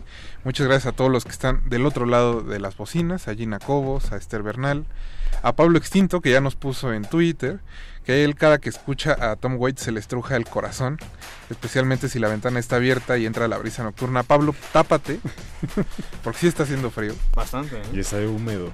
Sí, en esa soledad uno se enferma y luego duele más, entonces... Si no va a terminar este, sonando como Tom Waits, el pobre Eso, Pablo. eso sí. Eh, también en Facebook le mandamos un saludo a, eh, a Esther, ¿cómo? Esther Pai- Painero. Steiner Panero. Steiner. Siempre olvido su nombre y como no entramos a Facebook no le mandamos saludos. Pero bueno, si nos está escuchando ahora sí ya. Sí, porque la semana pasada no nos escuchó. Ahora Andaba- andaba escuchando. en Cineteca, pero ahora sí. Sobre todo porque vamos a hablar, como les decíamos antes del corte, de la próxima edición del Festival de Cine de Los Cabos, que inicia el 13 de noviembre, la próxima semana ya el, el miércoles en la noche. Y para hablar de toda la programación y actividades, tenemos aquí a su directora artística, Maru Garzón. Maru, buenas noches. Hola Rafa, Alberto, Jorge, buenas noches. ¿Cómo estás? Emocionada. Súper emocionada, agradecida de estar aquí con ustedes, pero emocionadísima con el festival. Después de la conferencia de- del día de, de hoy. Exactamente. Nos salieron las últimas Ya, novedades. las últimas novedades. También, eh, pues Maru ha sido un año bastante movido para festivales y organizaciones culturales. Así que es un gusto saber que ustedes lo lograron. Pues fíjate que justamente hablaba hace rato con alguien de que así como ha sido de movido, y más bien yo lo calificaría de, duro este año, ¿no? Para, para todos. eh, creo que eso nos motivó a exprimir mucho más nuestra creatividad, nuestros recursos extra eh, monetarios y abrir espacios y puertas y, y de repente veo ahorita consolidada esta octava edición y te juro que no lo puedo creer porque además me parece que es la edición más sólida, más potente de los ocho años del festival y aún cuando fue el año creo que más difícil para nosotros y para en general, ¿no? Y ya es mucho decir, este es el más, más sólido porque los anteriores, pues no. Mm, Los digo, que no, no se. No, se no, no, están bien, pero creo que ahora sí hay muchos componentes que sí lo robustecen muchísimo y que yo sí podría decir que ya está como en una madurez muy satisfactoria para nosotros. Y Manu, pues la verdad es que como decía Navarijo, hay muchas películas, hay mucha eh, actividad. Entonces nomás no sé con qué quisieras empezar tú. No, ¿Algún Rafa, famoso? pues tú, tú pregúntame, porque la verdad es que de las 42 películas que tenemos programadas, yo necesitaría muchas horas de aire aquí bueno. para Pues hablar podemos de empezar, todo. podemos empezar con la sección eh, mexicana, la competencia mexicana, porque además hay, hay entre óperas primas y hay este, pues, dos premiers mundiales. Exactamente, tenemos la premier mundial de eh, la película de Leandro Córdoba, Club Internacional Aguerridos, y también la premier mu- mundial de un documental, bueno, eh, docuficción, falso documental que se llama Observar las aves. ujú. Entonces, eh, bueno, estamos muy contentos, pero también estamos muy contentos de poder exhibir El Deseo de Ana, de Emilio Santoyo, La Paloma y el Lobo, de Carlos Lenin, y Mano de Obra, de David Sonana, que el año pasado fue la ganadora de nuestro Work in Progress. Y ahora ya consolidada. Y ahora Mm. ya consolidada y ganadora, eh, entra en la competencia México primero. Creo que ya todos vimos la película. ¿Tú la viste en Toronto? Mano de obra, sí. ¿Cómo fueron las reacciones de ese lado, Jorge? ¿En Toronto? Sí, sí, en Toronto. Bueno, pues te podría decir que de inicio hubo como cierto escepticismo antes de antes como de llegar como a la película justamente porque la producía Michel Franco. Sí, bueno. Y entonces eso llegó llevó a mucha gente a pensar que bueno, obviamente la película iba a ir por un can- por un sendero como muy muy claro, pero realmente la, la sorpresa aquí con mano de obra ha sido muy grata. Creo que para el recibimiento que ha tenido, cuando menos ahorita entre los, este, los críticos y los periodistas cinematográficos que han tenido oportunidad de verla, sí, sí ha sido muy muy evidente que este David Sonana trabaja de forma muy diferente a, a Michel Franco. Sí, tiene una voz propia. Sí, tiene una voz propia. Inclusive ya, para que hay gente que igual no sepa este, quién es David Sonara, busquen en YouTube, ahí están sus cortos. Entonces, para después ver ya Mano de Obra. Mano de Obra, que es una película que creo que vale bastante la pena. Este Y que tiene justo muchos vasos comunicantes con muchas otras películas que este, están tocando temas como muy vigentes en este en ese Punzantes. momento muy particular. ¿Mm? Punzantes. Punzantes. Y sobre todo como desde ángulos y perspectivas novedosos, ¿no? Y propositivos, porque quizás sea un tema, esta crítica social, esta, esta diferencia de clases y todo la hemos visto siempre, pero la sensibilidad de David a mí me gusta, me impresionó muchísimo desde que empecé a ver cortes de la película y tal. Y sí, me parece una película que vale mucho la pena ver, pero por supuesto que las otras cuatro de la competencia Sí, bueno, no se quedan atrás. no se quedan atrás, cada una con su particularidad. Aquí de la ENAC pues hay un representante, creo que también tenemos de hablar de esa, de La Paloma y el Lobo. Ah, que también De Carlos Lenin, eh, originario de Linares, Monterrey. Bueno, Nuevo León, perdón. Eh, que también es así una película devastadora. devastadora, hermosa, con una propuesta estética increíble, ¿no? Entonces, también abordando este tema de, de los destrozos de, la violencia, pero desde un ángulo también muy particular. Y eso es lo que nosotros buscamos, ¿no? Que haya una voz y una mirada distinta en los cineastas que, que decidimos que, que estén en la competencia. No, y Que- este, el, el- perdón por No, está bien. interrumpirte, Maru, este, pero justo el, el- la docuficción de la que hablabas, la de observar las aves, también me parece un ejercicio súper interesante dentro del cine mexicano. En realidad hay pocas, este, hay pocos falsos documentales dentro de la producción mexicana. Obviamente los pocos que hay son de terror. Este, entonces este es totalmente diferente, le entra a un juego donde sí yo a mitad de la película he de decir que empecé a buscar si, si, la, si el personaje era real porque no sabía no sabía si la, la, la persona que se está grabando y tiene Alzheimer había sido alguien Está súper bien Real. planteado y Ajá. creo que conecta con las emociones de una manera inmediata e inevitable. Y yo también hubo un momento en el que cuando la veía dudaba, o sea, me, me pareció relevante la manera en que Andrea Martínez Crawford aborda este tema. Entonces sí logró ese cometido de pues crear una, Por un, efecto, ¿no? Una Bueno, y el año pasado ganó eh, nuestra competencia un falso documental que es Ah, Feral. también. Feral. Sí, Feral. exacto. Sí, bueno, pero ese sí estaba un poquito más pegado al lado del terror. De modos, le mandamos un saludo a Andrés, que Andrés según entiendo ya está preparando su nueva película. Así es. que imagino que va a andar también ahí en la zona Va de a andar industria. allá, claro, está en la zona de industria con preciosísima sangre. Sí, sí, sí. Sí, sí, sí. Allá estará. Oh, muy bien. Pues, ¿qué más nos tienen, eh, Maru? Pues es que ahora sí que tú pregúntame porque te digo que son 42 títulos que a mí me gustaría, me encantaría hablar de todos, pero bueno, eh, No, sí, justo creo que eh, hablemos del elefante blanco, ¿no? Ya, este... Navarijo. Ah, no. este, pues obviamente que van a tener a Robert De Niro y todo el equipo este que estuvo bueno la gran parte del equipo cuando menos me imagino que Gastón Pavlovich aquí presentando el estreno eh, nacional de Irishman sí. ¿no? que es su película de inauguración Claro, eh, pues es el estreno nacional y el estreno en América Latina que nos genera además un compromiso pues importante de, de empezar a ser como esa plataforma que da vista a estas películas eh, tan esperadas en este caso del maestro eh, Martin Scorsese y tener a Robert De Niro que la presente, pues claro que nos encanta, es un honor gigantesco y es algo que, que eso sí no se tiene que explicar tanto, ¿no? Por Sí, todos no. lados este, entendemos que es una película que hay que ver, es una película esperada, una película que ya ahora la crítica desde ahora mismo que se estrenó en Nueva York en septiembre la calificó como obra maestra y, y creo que sí lo es. No, al menos si están interesados en todo este eh, tema que se desató gracias a que Scorsese en alguna entrevista dijo que no le gustaban las películas de Marvel. Un saludo al Calvoso de los Vírgenes. Es que, pues al menos por curiosidad, vayan, ¿no? Intenten ver la película en el cine más grande que se pueda para que comparen. Nada más ahí para que haya una idea. Que sea un quemón. Un quemón, como dice Alberto. Y pues qué mejor que si pueden además ir a hacerlo a Los Cabos. Estaría increíble porque además justamente, ¿no? Se proyectará en 4K y creo que sí es una película, qué bueno que tenga espacios para proyectarse en pantalla grande, la verdad. O sea, son de esos esfuerzos que dices maravilloso que se puedan combinar y que pues después ya estén listos para, para salir en la plataforma. Pues, eh, Maru, ya que estábamos hablando... Ah, no, todavía no viene esa canción, pero ¿qué te parece? Escuchamos algo de música, que también estará allá en Los Cabos. Este es el soundtrack de Judy, esta película donde René Zellweger hace de Judy Garland. Ya casi la ando regando. Eh, así que vamos a escuchar la canción que da, este, digamos, como cuerpo a la película. Se llama Get Happy, que es Sam Smith con René Zellweger. No se despeguen, regresamos a Derretines.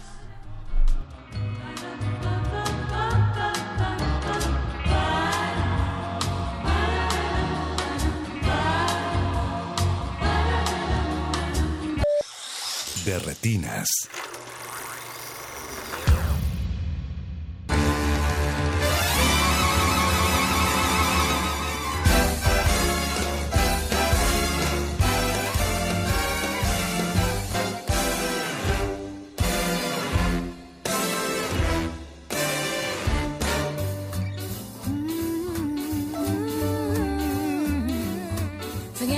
Troubles, come on, get happy. You better chase all your cares away. Sing hallelujah, come on, get happy. Get ready for the judgment day. The sun is shining, come on, get happy. The Lord is waiting to take your hand. Shout hallelujah, come on, get happy. We're going to the promised land. We're heading across the river, wash your sins away in the tide. It's all so on the other side. Forget your troubles, come on, get happy. You better chase all your cares away. Shout hallelujah, come on, get happy. Get ready for the judgment day. Forget your troubles, come on, get happy. Oh, take your cares away. Oh, hallelujah, get happy. Before the judgment day, the sun is shining, come on, get happy. The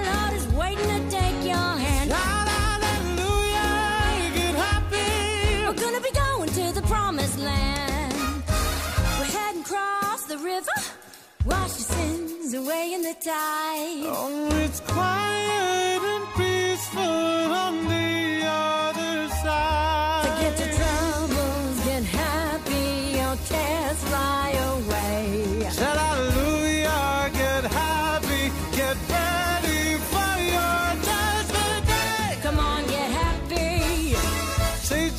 away.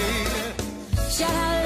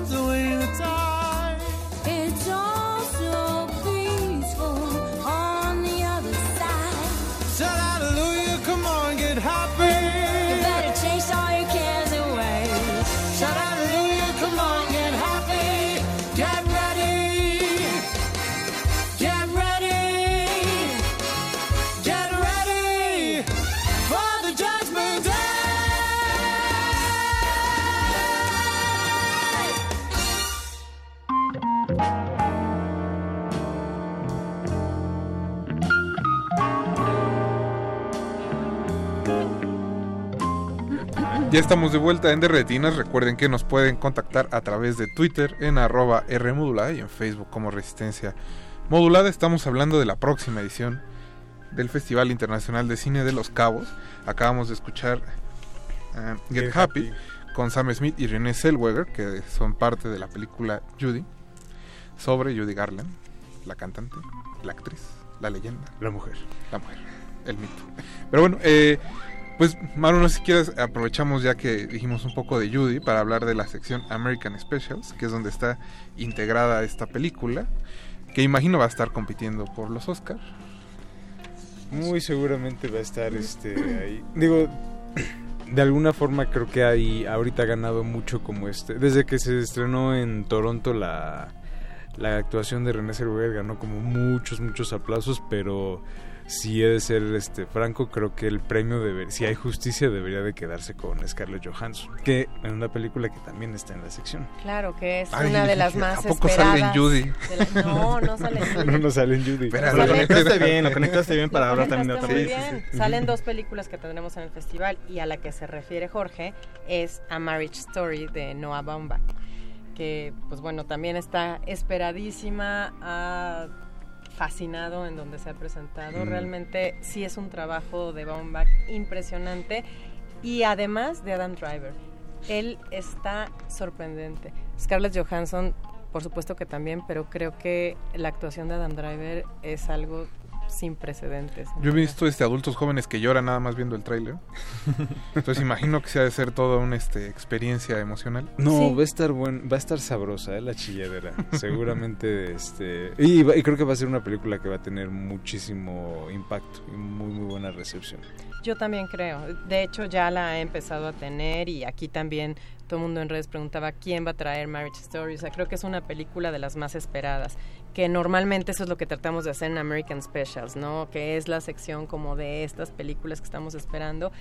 Y bueno, Adam Driver también protagoniza The Report, que es una película que se estrenó en Sundance, pero que ha pasado también por Toronto, por Telluride, en donde además también le hicieron un tributo a Adam Driver. Y también está él increíble, o sea, sí está, él siempre me lo ha parecido y este año más como este multifacetismo y esta capacidad prismática perfecta de poder transformarse y en ambas películas está espectacular. En Marriage Story realmente relevante. No, ya parece tradición de los cabos que hay, hay dos películas de Adam Driver por edición. Híjole, No, el sí, año ¿no? pasado, ¿quién mató? Digo, el, el hombre que mató a Don Quijote junto con la de Spike Lee. Exacto, y ¿Y ahora, ahora ya, otra ya vez? aparece. No, pero bueno, este que año trabaja tenemos- mucho. No, no, no. Creo que tendría, tendría que venir este año también, porque hay tres películas con Ah, él, porque tenemos The Dead Don't Die de Ah, Jim sí. Jarmusch, que también es protagonizada por Adam Driver. tiene este, buena selección de directores con los que trabaja. Es como que colecciona Se ve- estampitas. Se ve que es cuidadoso. Sí, Sí, sí, sí, sí. La verdad es que sí. bueno, y En esa otra sección, más ajá, cierra, eh, ¿no? es Waves.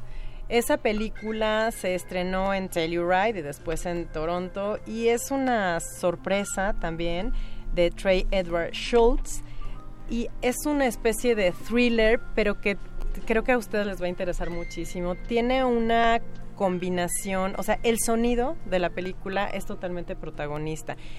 El sonido ambiental se combina con las composiciones que estos dos ganadores del Oscar, eh, los músicos, hicieron especiales para la, la película y aparte tiene un soundtrack, una selección musical increíble. Todo esto se integra como al recorrido emocional que te lleva la película, que se trata de una familia afroamericana, de unos padres con dos hijos adolescentes y unos problemas que empiezan a suscitarse y empieza como un- una tragedia que luego da un giro de tuercas total y entonces también hay momentos como de compasión, de solidaridad, o sea, la película va como en distintas direcciones, pero muy, muy bien eh, tomadas las riendas para que no se te pierdan. Realmente es una película sorprendente y que también en su momento de lanzamiento ha sido súper bien recibida por la crítica. Y Yo, por el yo una buena parte del año la estuve confundiendo con Atlantic, la de Matty Diop. Que también. Pensé que, Que era la traducción este, Ah, americana no. de Atlantic. No, para nada. Pero ya después vi mi error y bueno, ahora van a tener las dos aquí en Bueno, Los Cabos. Atlantic que es una joya, ¿no? Nosotros en la sección de World Highlights, que también la anunciam- anunciamos hoy, eh, normalmente traemos justo lo que nos parece más relevante del cine internacional, ¿no? Del cine del mundo. Y este año que vienen como películas de cineastas súper consolidados, como Werner Herzog, como... Yo imagino que se van a pelear por los boletos de esta sección. Está incluida, me encanta porque está incluida Atlantic de Matty Diop, que es una ópera prima, pero que creo que es un gran descubrimiento en este año de producción.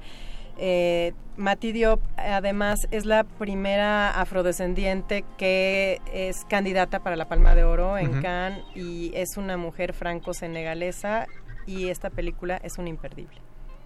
¿Qué, Jorge, tú la viste en Cannes? Así fue. ¿Con un baguette o nada más así con el refresco? No, no nos dejan entrar con No. este con alimento. man. Todo lo tuve que meter de contrabando.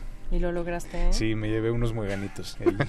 Yo he tratado y me han quitado todo mi contrabando. O sea, sí, me desvalijan la bolsa y sacan mi manzana y las nueces. Siempre encuentran la después forma, unos pero- cacahuates, ¿Eh?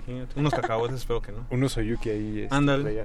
No, pero... Sin la marcas, marcas. sí, la, la película de Matty Diop eh, también es otra película que toca como temas muy vigentes, particularmente el tema de la migración, pero con una perspectiva como mística y también hay un sentido como de fragmentación del espacio, del tiempo y de la y de la narrativa, sin ser como deliberadamente críptica ni como pretender confundir a la audiencia. Tiene una- un desarrollo como muy lineal. Juega mucho también con ciertos temas como de este de misticismo eh, africano, pero obviamente hablando Mati Diop desde, o sea, sí lo conoce pues. O sea, Sí. no es alguien extranjero que está llegando y como con este toque como folk, eh, folclórico o exótico. No, creo que lo toca de una forma muy, muy afortunada y pues no por nada ganó el premio de... el gran premio del Del jurado. De manos de Sylvester Stallone, ¿eh? que fue quien se lo dio allá en Cannes. Tiene buen gusto, de decir. Tiene, tiene buen gusto. Pero bueno, en e- esa sección, como decíamos, está llena de... de- Sí, son cinco películas que creo que son... Tenemos tienen también que estar en la About lista. Endlessness de Roy Anderson, eh, La Verité de Koreeda, que es la primera película que hace fuera de Japón Sí, y que sí, además la protagonizan Catherine Deneuve y Juliette Ethan Hawke. E Ethan Hawke.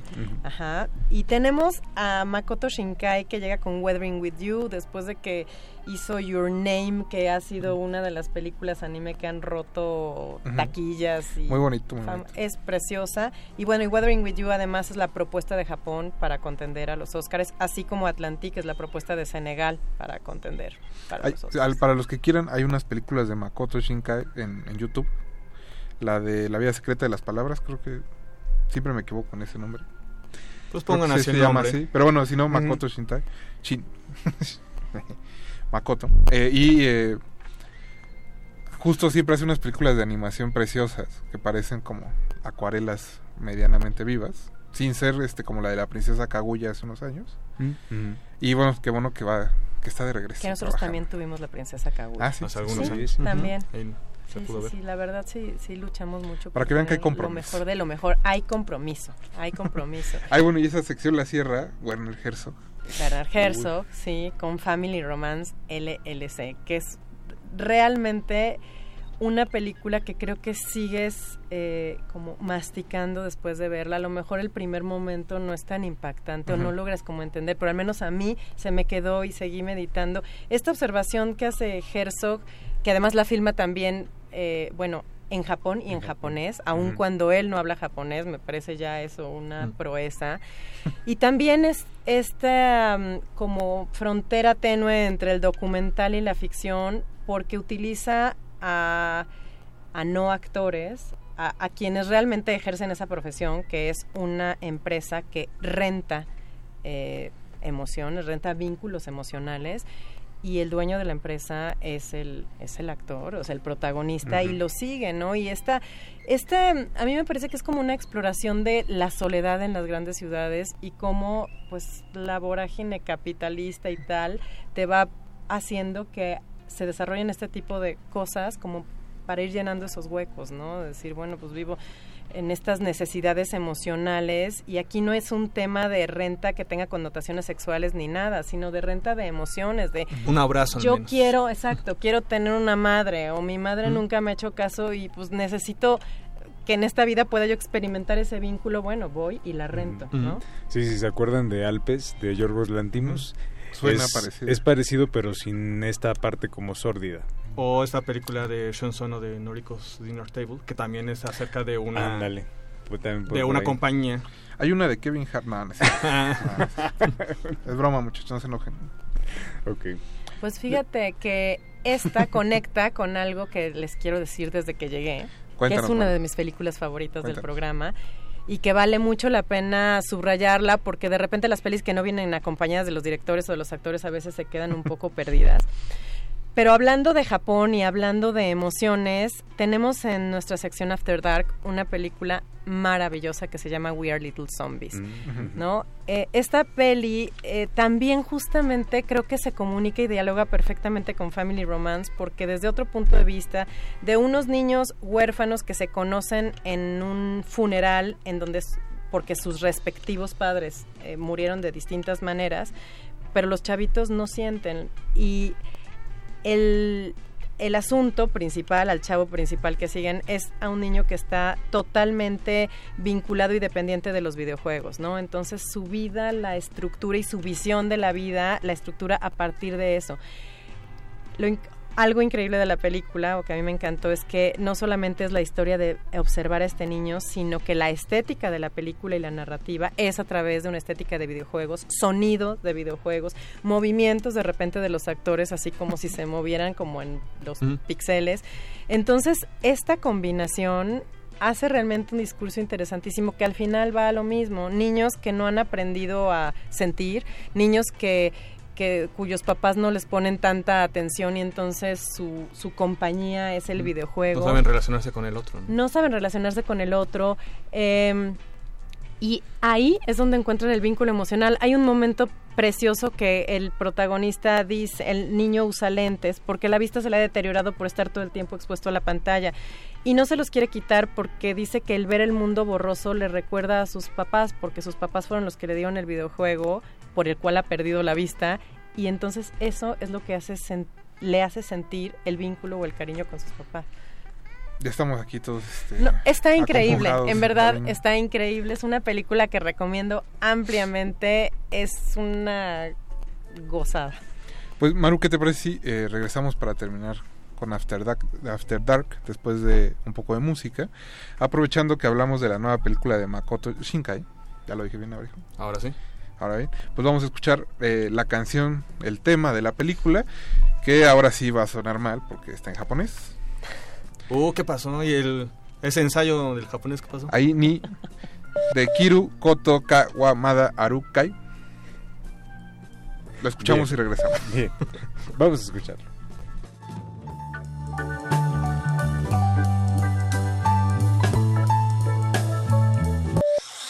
De retinas. Ni de Kiru Koto wa mada arukai.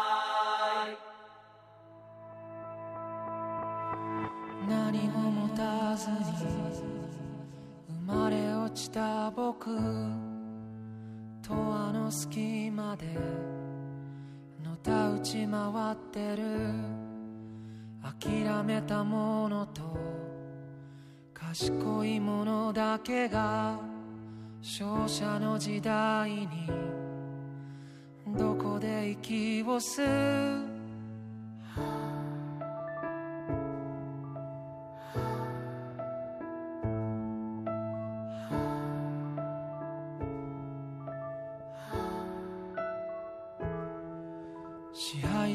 者も神もどこか他人顔だけど本当は分かってるはず勇気や希望や絆とかの魔法。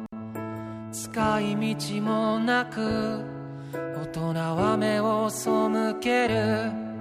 それでもあの日の君が今もまだ僕の全盛期のど真ん中にいる世界が背中を向けてもまだなお立ち向かう君が今もここにいる。愛にできることはまだ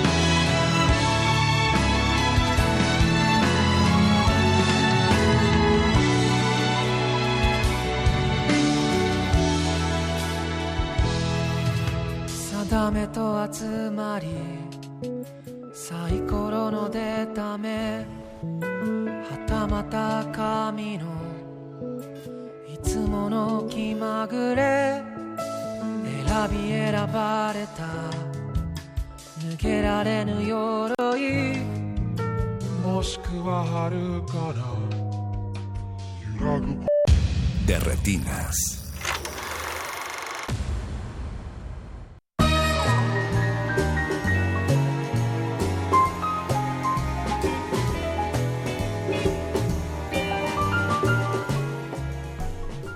Ya estamos de regreso después de escuchar esa pieza de la película de Makoto Shinkai. ¿Cómo era el título? Ah, ¿De la canción o de la película? ya, hombre. Oh. No, ya, Alberto. Bueno, seguimos platicando con Maru Garzón, directora artística del Festival de Los Cabos, que inicia el próximo miércoles en la noche, en Los Cabos, obviamente. Eh, Maru, ya nos decías de, de After Dark, que es la sección como de cine De género. de Los Cabos, que pasa un poquito más noche para aquellos que quieren saltar el cóctel. Entonces, bueno, ya tuvimos una película, nos faltan dos. Dos. Bueno, las otras dos son The Lodge, de Severin Fiala y Verónica Franz, Ujú. y The Dead Don't Die, de Jim Jarmusch. Entonces creo que también, como siempre, buscamos seleccionar lo más icónico, lo que nos gusta más del año en este sentido. No se la pierdan. Eh, la de Jarmusch abrió Cannes. Exactamente. Fue la película inaugural. Sí. Entonces, bueno, si la quieren ver, cómprense un boleto de una vez a Los Cabos. En el caso de The Lodge, pues viene también muy recomendada de esos Ah, sí. festivales de, de cine de, De género, género. como Sitges, Fantasia, entonces pues, ahora sí que tiene sello de garantía. Sí, sí, sí, todas tienen sello de garantía. Pero aunque no parezca, no va a haber solo películas en Los Cabos. Hay muchas, muchas actividades para aquellos que vayan y este se decidan dar un break del cine, lo cual veo complicado. Pues se puede. Pero se puede. Porque siempre, vienen siempre. unas invitadas. Hay una cosa lujo. rapidísima antes de que pasemos a Sí, eso, sí. que es que estamos inaugurando una nueva sección que se llama Hair Story y que es una Ah, sección para dar espacio exclusivo a voces femeninas, a personajes femeninos complejos que rompan paradigmas, que, que, que se salgan del discurso hegemónico y estamos muy contentos.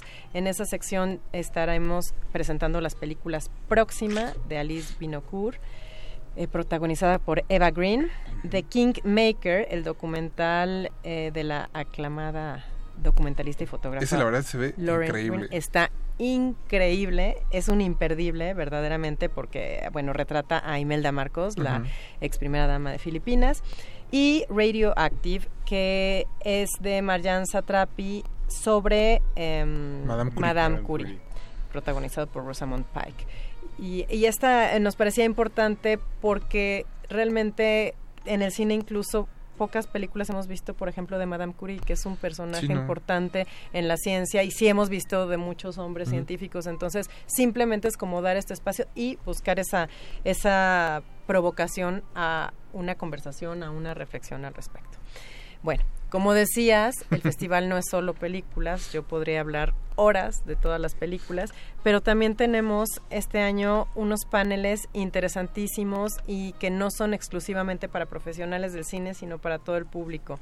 Uno de ellos es eh, se llama Miradas Extraordinarias, en donde congregamos a cuatro enormes cinefotógrafas eh, de distintos lugares del mundo, entre ellas Ellen Curas, eh, norteamericana, y fo- quien fotografió, por ejemplo, Eterno Resplandor de una mente sin recuerdos, y a quien además le ofreceremos el tributo del festival por la excelencia en cinefotografía. O sea, si uno ve el- los créditos, pues ha trabajado ejemplo, con, con Jarmusch, con, con Scorsese, eh, Spike Lee. Con Spike Lee, de este, exacto, o sea, junto con, con eh, Michel Gondry, o sea, tiene... entra perfectamente bien en este diálogo del Festival de los Cabos y No- efectivamente sí tiene nominada, nominada al Oscar. eh, ganadora del Emmy por Jane, que por cierto se exhibió en el festival. nomina- eh, ganadora del Sundance. de Sundance tres veces Tiene de- al premio de fotografía. Sí. Creo que es muy merecido entonces el, el Y premio. además ahora Acaba de ser también nombrada la gobernadora de la sección de cinefotografía de la Academia de Ciencias y Artes Cinematográficas de Estados Unidos. Bueno, este panel, además de Ellen, tendremos a Ashley Connor, eh, joven cinefotógrafa norteamericana, estadounidense también, a Agnès Godard, francesa y frecuente colaboradora de Claire Denis, Otra y leyenda. a la uruguaya mexicana María Seco. Entonces, creo que definitivamente es un imperdible. Además, estarán moderadas por Fernanda Solórzano. Entonces, creo que desde ya se antoja como muy interesante. Aparte en silla. Aparte, sí. Y que bueno, Fernanda también, ahora se caía haciendo el, el paréntesis, pues también estará involucrada en eh, el caso del concurso de crítica. Así es, sí, sí, sí. Eh, también tenemos un masterclass de Diego Enrique Osorno sobre su documental, su serie documental eh, 1994. Entonces, esto definitivamente también está abierto al público. Ambos son, por supuesto, de acceso gratuito. Y me parece que son momentos en los que podemos disfrutar y exprimir todo el jugo posible a, estas personas, a estos invitados y al trabajo que han hecho. No, y que Diego Enrique andado ahí metido desde hace algunos años haciendo documentales incisivos desde Sí, el alcalde. Desde el alcalde, exactamente. Entonces por ahí La muñeca tetona ponerle Ah. atención que. Sí, sí.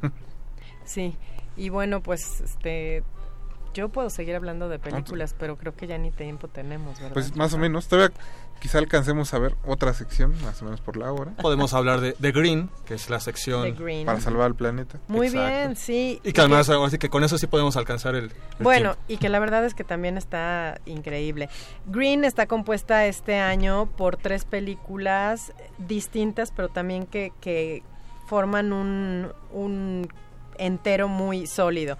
Honeyland, que ha sido una película que lleva más de 22 premios eh, a lo largo de este año, porque se estrenó en Sundance también, y es una película de Macedonia, que por cierto también es la propuesta de Macedonia del Norte para contender por los Óscares, y habla sobre una campesina en las montañas de en los Balcanes que se dedica al cuidado y a la preservación de las abejas de una manera totalmente, digamos, primitiva, intuitiva, y cómo de repente la llegada de una familia, etcétera, que ve una oportunidad de negocio en este trabajo tan cariñoso que ella hace, empieza como a descompensar este equilibrio. También Marona's Fantastic Tale de Anka Damián, que es una animación francesa hermosa que nos hace reflexionar sobre la relación de los humanos con las mascotas y todo es a través de la historia, los recuerdos y las emociones de una perrita, Marona y un documental espectacular que se llama Antropoceno, la época humana, en donde vemos, además de una fotografía espectacular, que parece más bien que estamos en un museo de arte moderno viendo unos lienzos hermosos, ve, habla de cómo es en esta nueva era en la que somos nosotros los humanos quienes estamos degradando el planeta y, y transformándolo eh, físicamente, ¿no? No son ahora los huracanes ni las grandes explosiones, sino nosotros los seres humanos quienes los- lo estamos transformando incluso en su, en su configuración física. Así que para reflexionar. Sí. Si tienen curiosidad sobre el antropoceno, pues ahí el anuncio en la Gaceta de la UNAM acabamos de sacar Ah, qué un artículo dedicado Mira, al mira. antropoceno. Ah, así sí. que vertical, qué bonito. así le hacemos en la radio cultural. y Está este, increíble, porque además es un poco de decir, bueno, si lo estamos devastando, entonces tendremos nosotros el poder de, de hacer algo para detener esta devastación y esta transformación negativa, ¿o no? pues, bueno, entren, busquen, al rato se lo pasamos al equipo de redes para que lo lean y se animen a ir al Festival de los Cabos. Es todo bueno el comercial, ¿eh? No, bueno, es que hay que aprovechar, Navio. He aprendido Es mucho un eso. comercial por el planeta, Eso he aprendido en este programa. Pero bueno, chicos, eh, pues se nos está acabando el tiempo. Maru, para aquellos que quieran checar el resto de la programación, información, fechas, horarios, redes sociales y su página es... Nuestras redes sociales son en Facebook, arroba Festival Internacional de Cine de Los Cabos, en Twitter, arroba Cabo Film Fest, y en Instagram, Los Cabos Film Festival, y nuestra página web que es Cabos Film Festival. No se pierdan tampoco la película de clausura, que es Jojo Rabbit de Taika Waititi, Mm. y es otra joya enorme que es un broche de oro fantástico para esta edición. Otra de las esperadas para Sí. esa edición. He visto, vi mucha gente emocionada, entonces Sí. aprovechen. Y pues bueno, Maru, así cerramos el programa. Muchas gracias por haber venido esta noche. Al contrario. Mucha suerte la próxima semana. Muchas gracias, pues allá nos vemos. Eso sí. Eh, también le mandamos un saludo a Miriam, que hizo posible esta entrevista. Recordemos que Don Agus estuvo esta noche en los controles, Mauricio Orduña estuvo en la producción, Alba Martínez en continuidad, Alberto Cuña Navarijo. Gracias, Rafa. Buenas noches. Jorge Javier Negrete. Gracias, Rafa. Buenas noches. Yo me despido, mi nombre es Rafael Paz y nos escuchamos el próximo martes. Los vamos a dejar en compañía de la bella voz de Stugger Simpson, que es la canción, digo, que canta la canción que da título a The Dead Don't Die, la nueva película de Jim Jarmusch. Así que pues saquen la guitarra, su pajita para el diente y nos escuchamos el próximo martes. Hasta luego.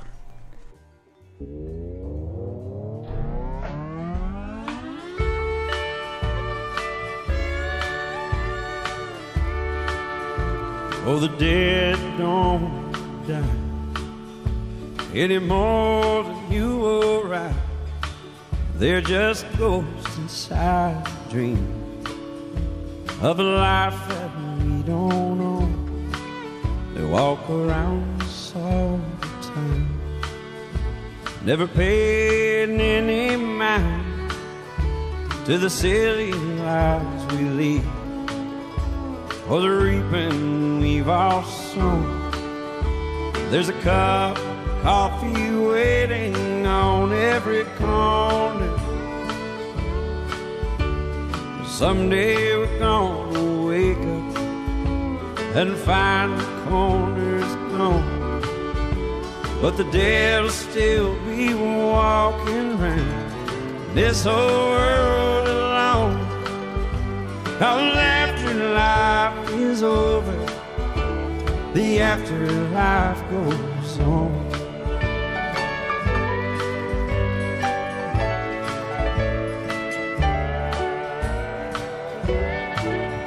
There'll be old friends walking around in a somewhat familiar town that you saw once when you looked up from your phone. Nobody bothers saying hi. And you can save all your goodbyes. Stop trying to pretend that we're all not at home.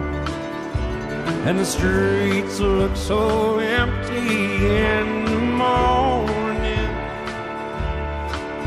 There'll be no one out at night for the lights to shine down on. But the dead'll still be walking around in this whole world alone. Cause after life is over, the afterlife goes on. Hearts break when loved ones journey on. At the thought they're now forever gone. So we tell ourselves they're all still around us all the time. Oh, not forgotten, just memories left. Antes de continuar tu camino, recuerda, no hay películas sin defectos. Si los buscas, te convertirás en crítico de cine. De, re- de retinas.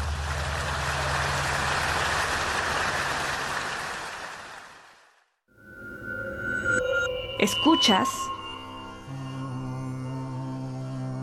96.1 de FM.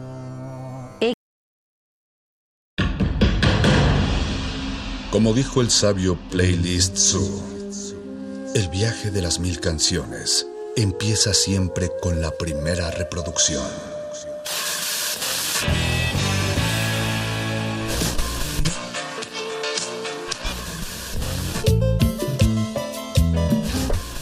A continuación, un maestro te abrirá la puerta de su lista de reproducción. El resto va por tu cuenta. Listo.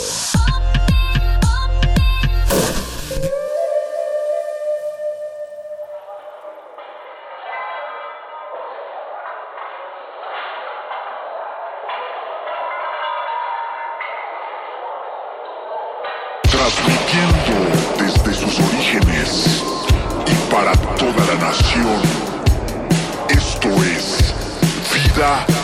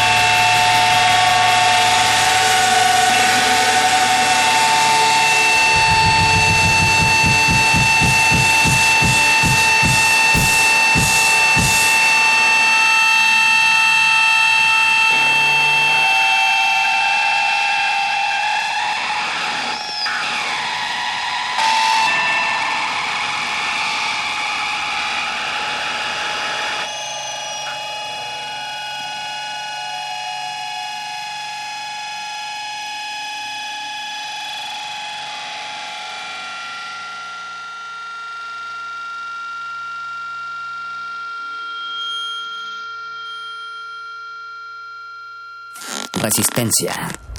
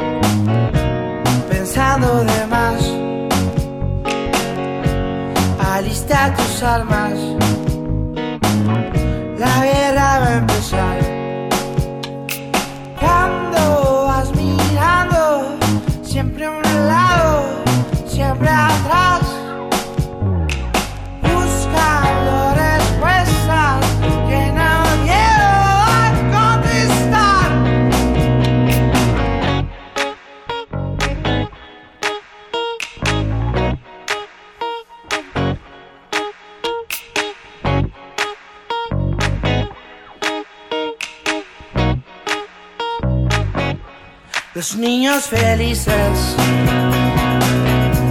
tienen cicatrices y no te das cuenta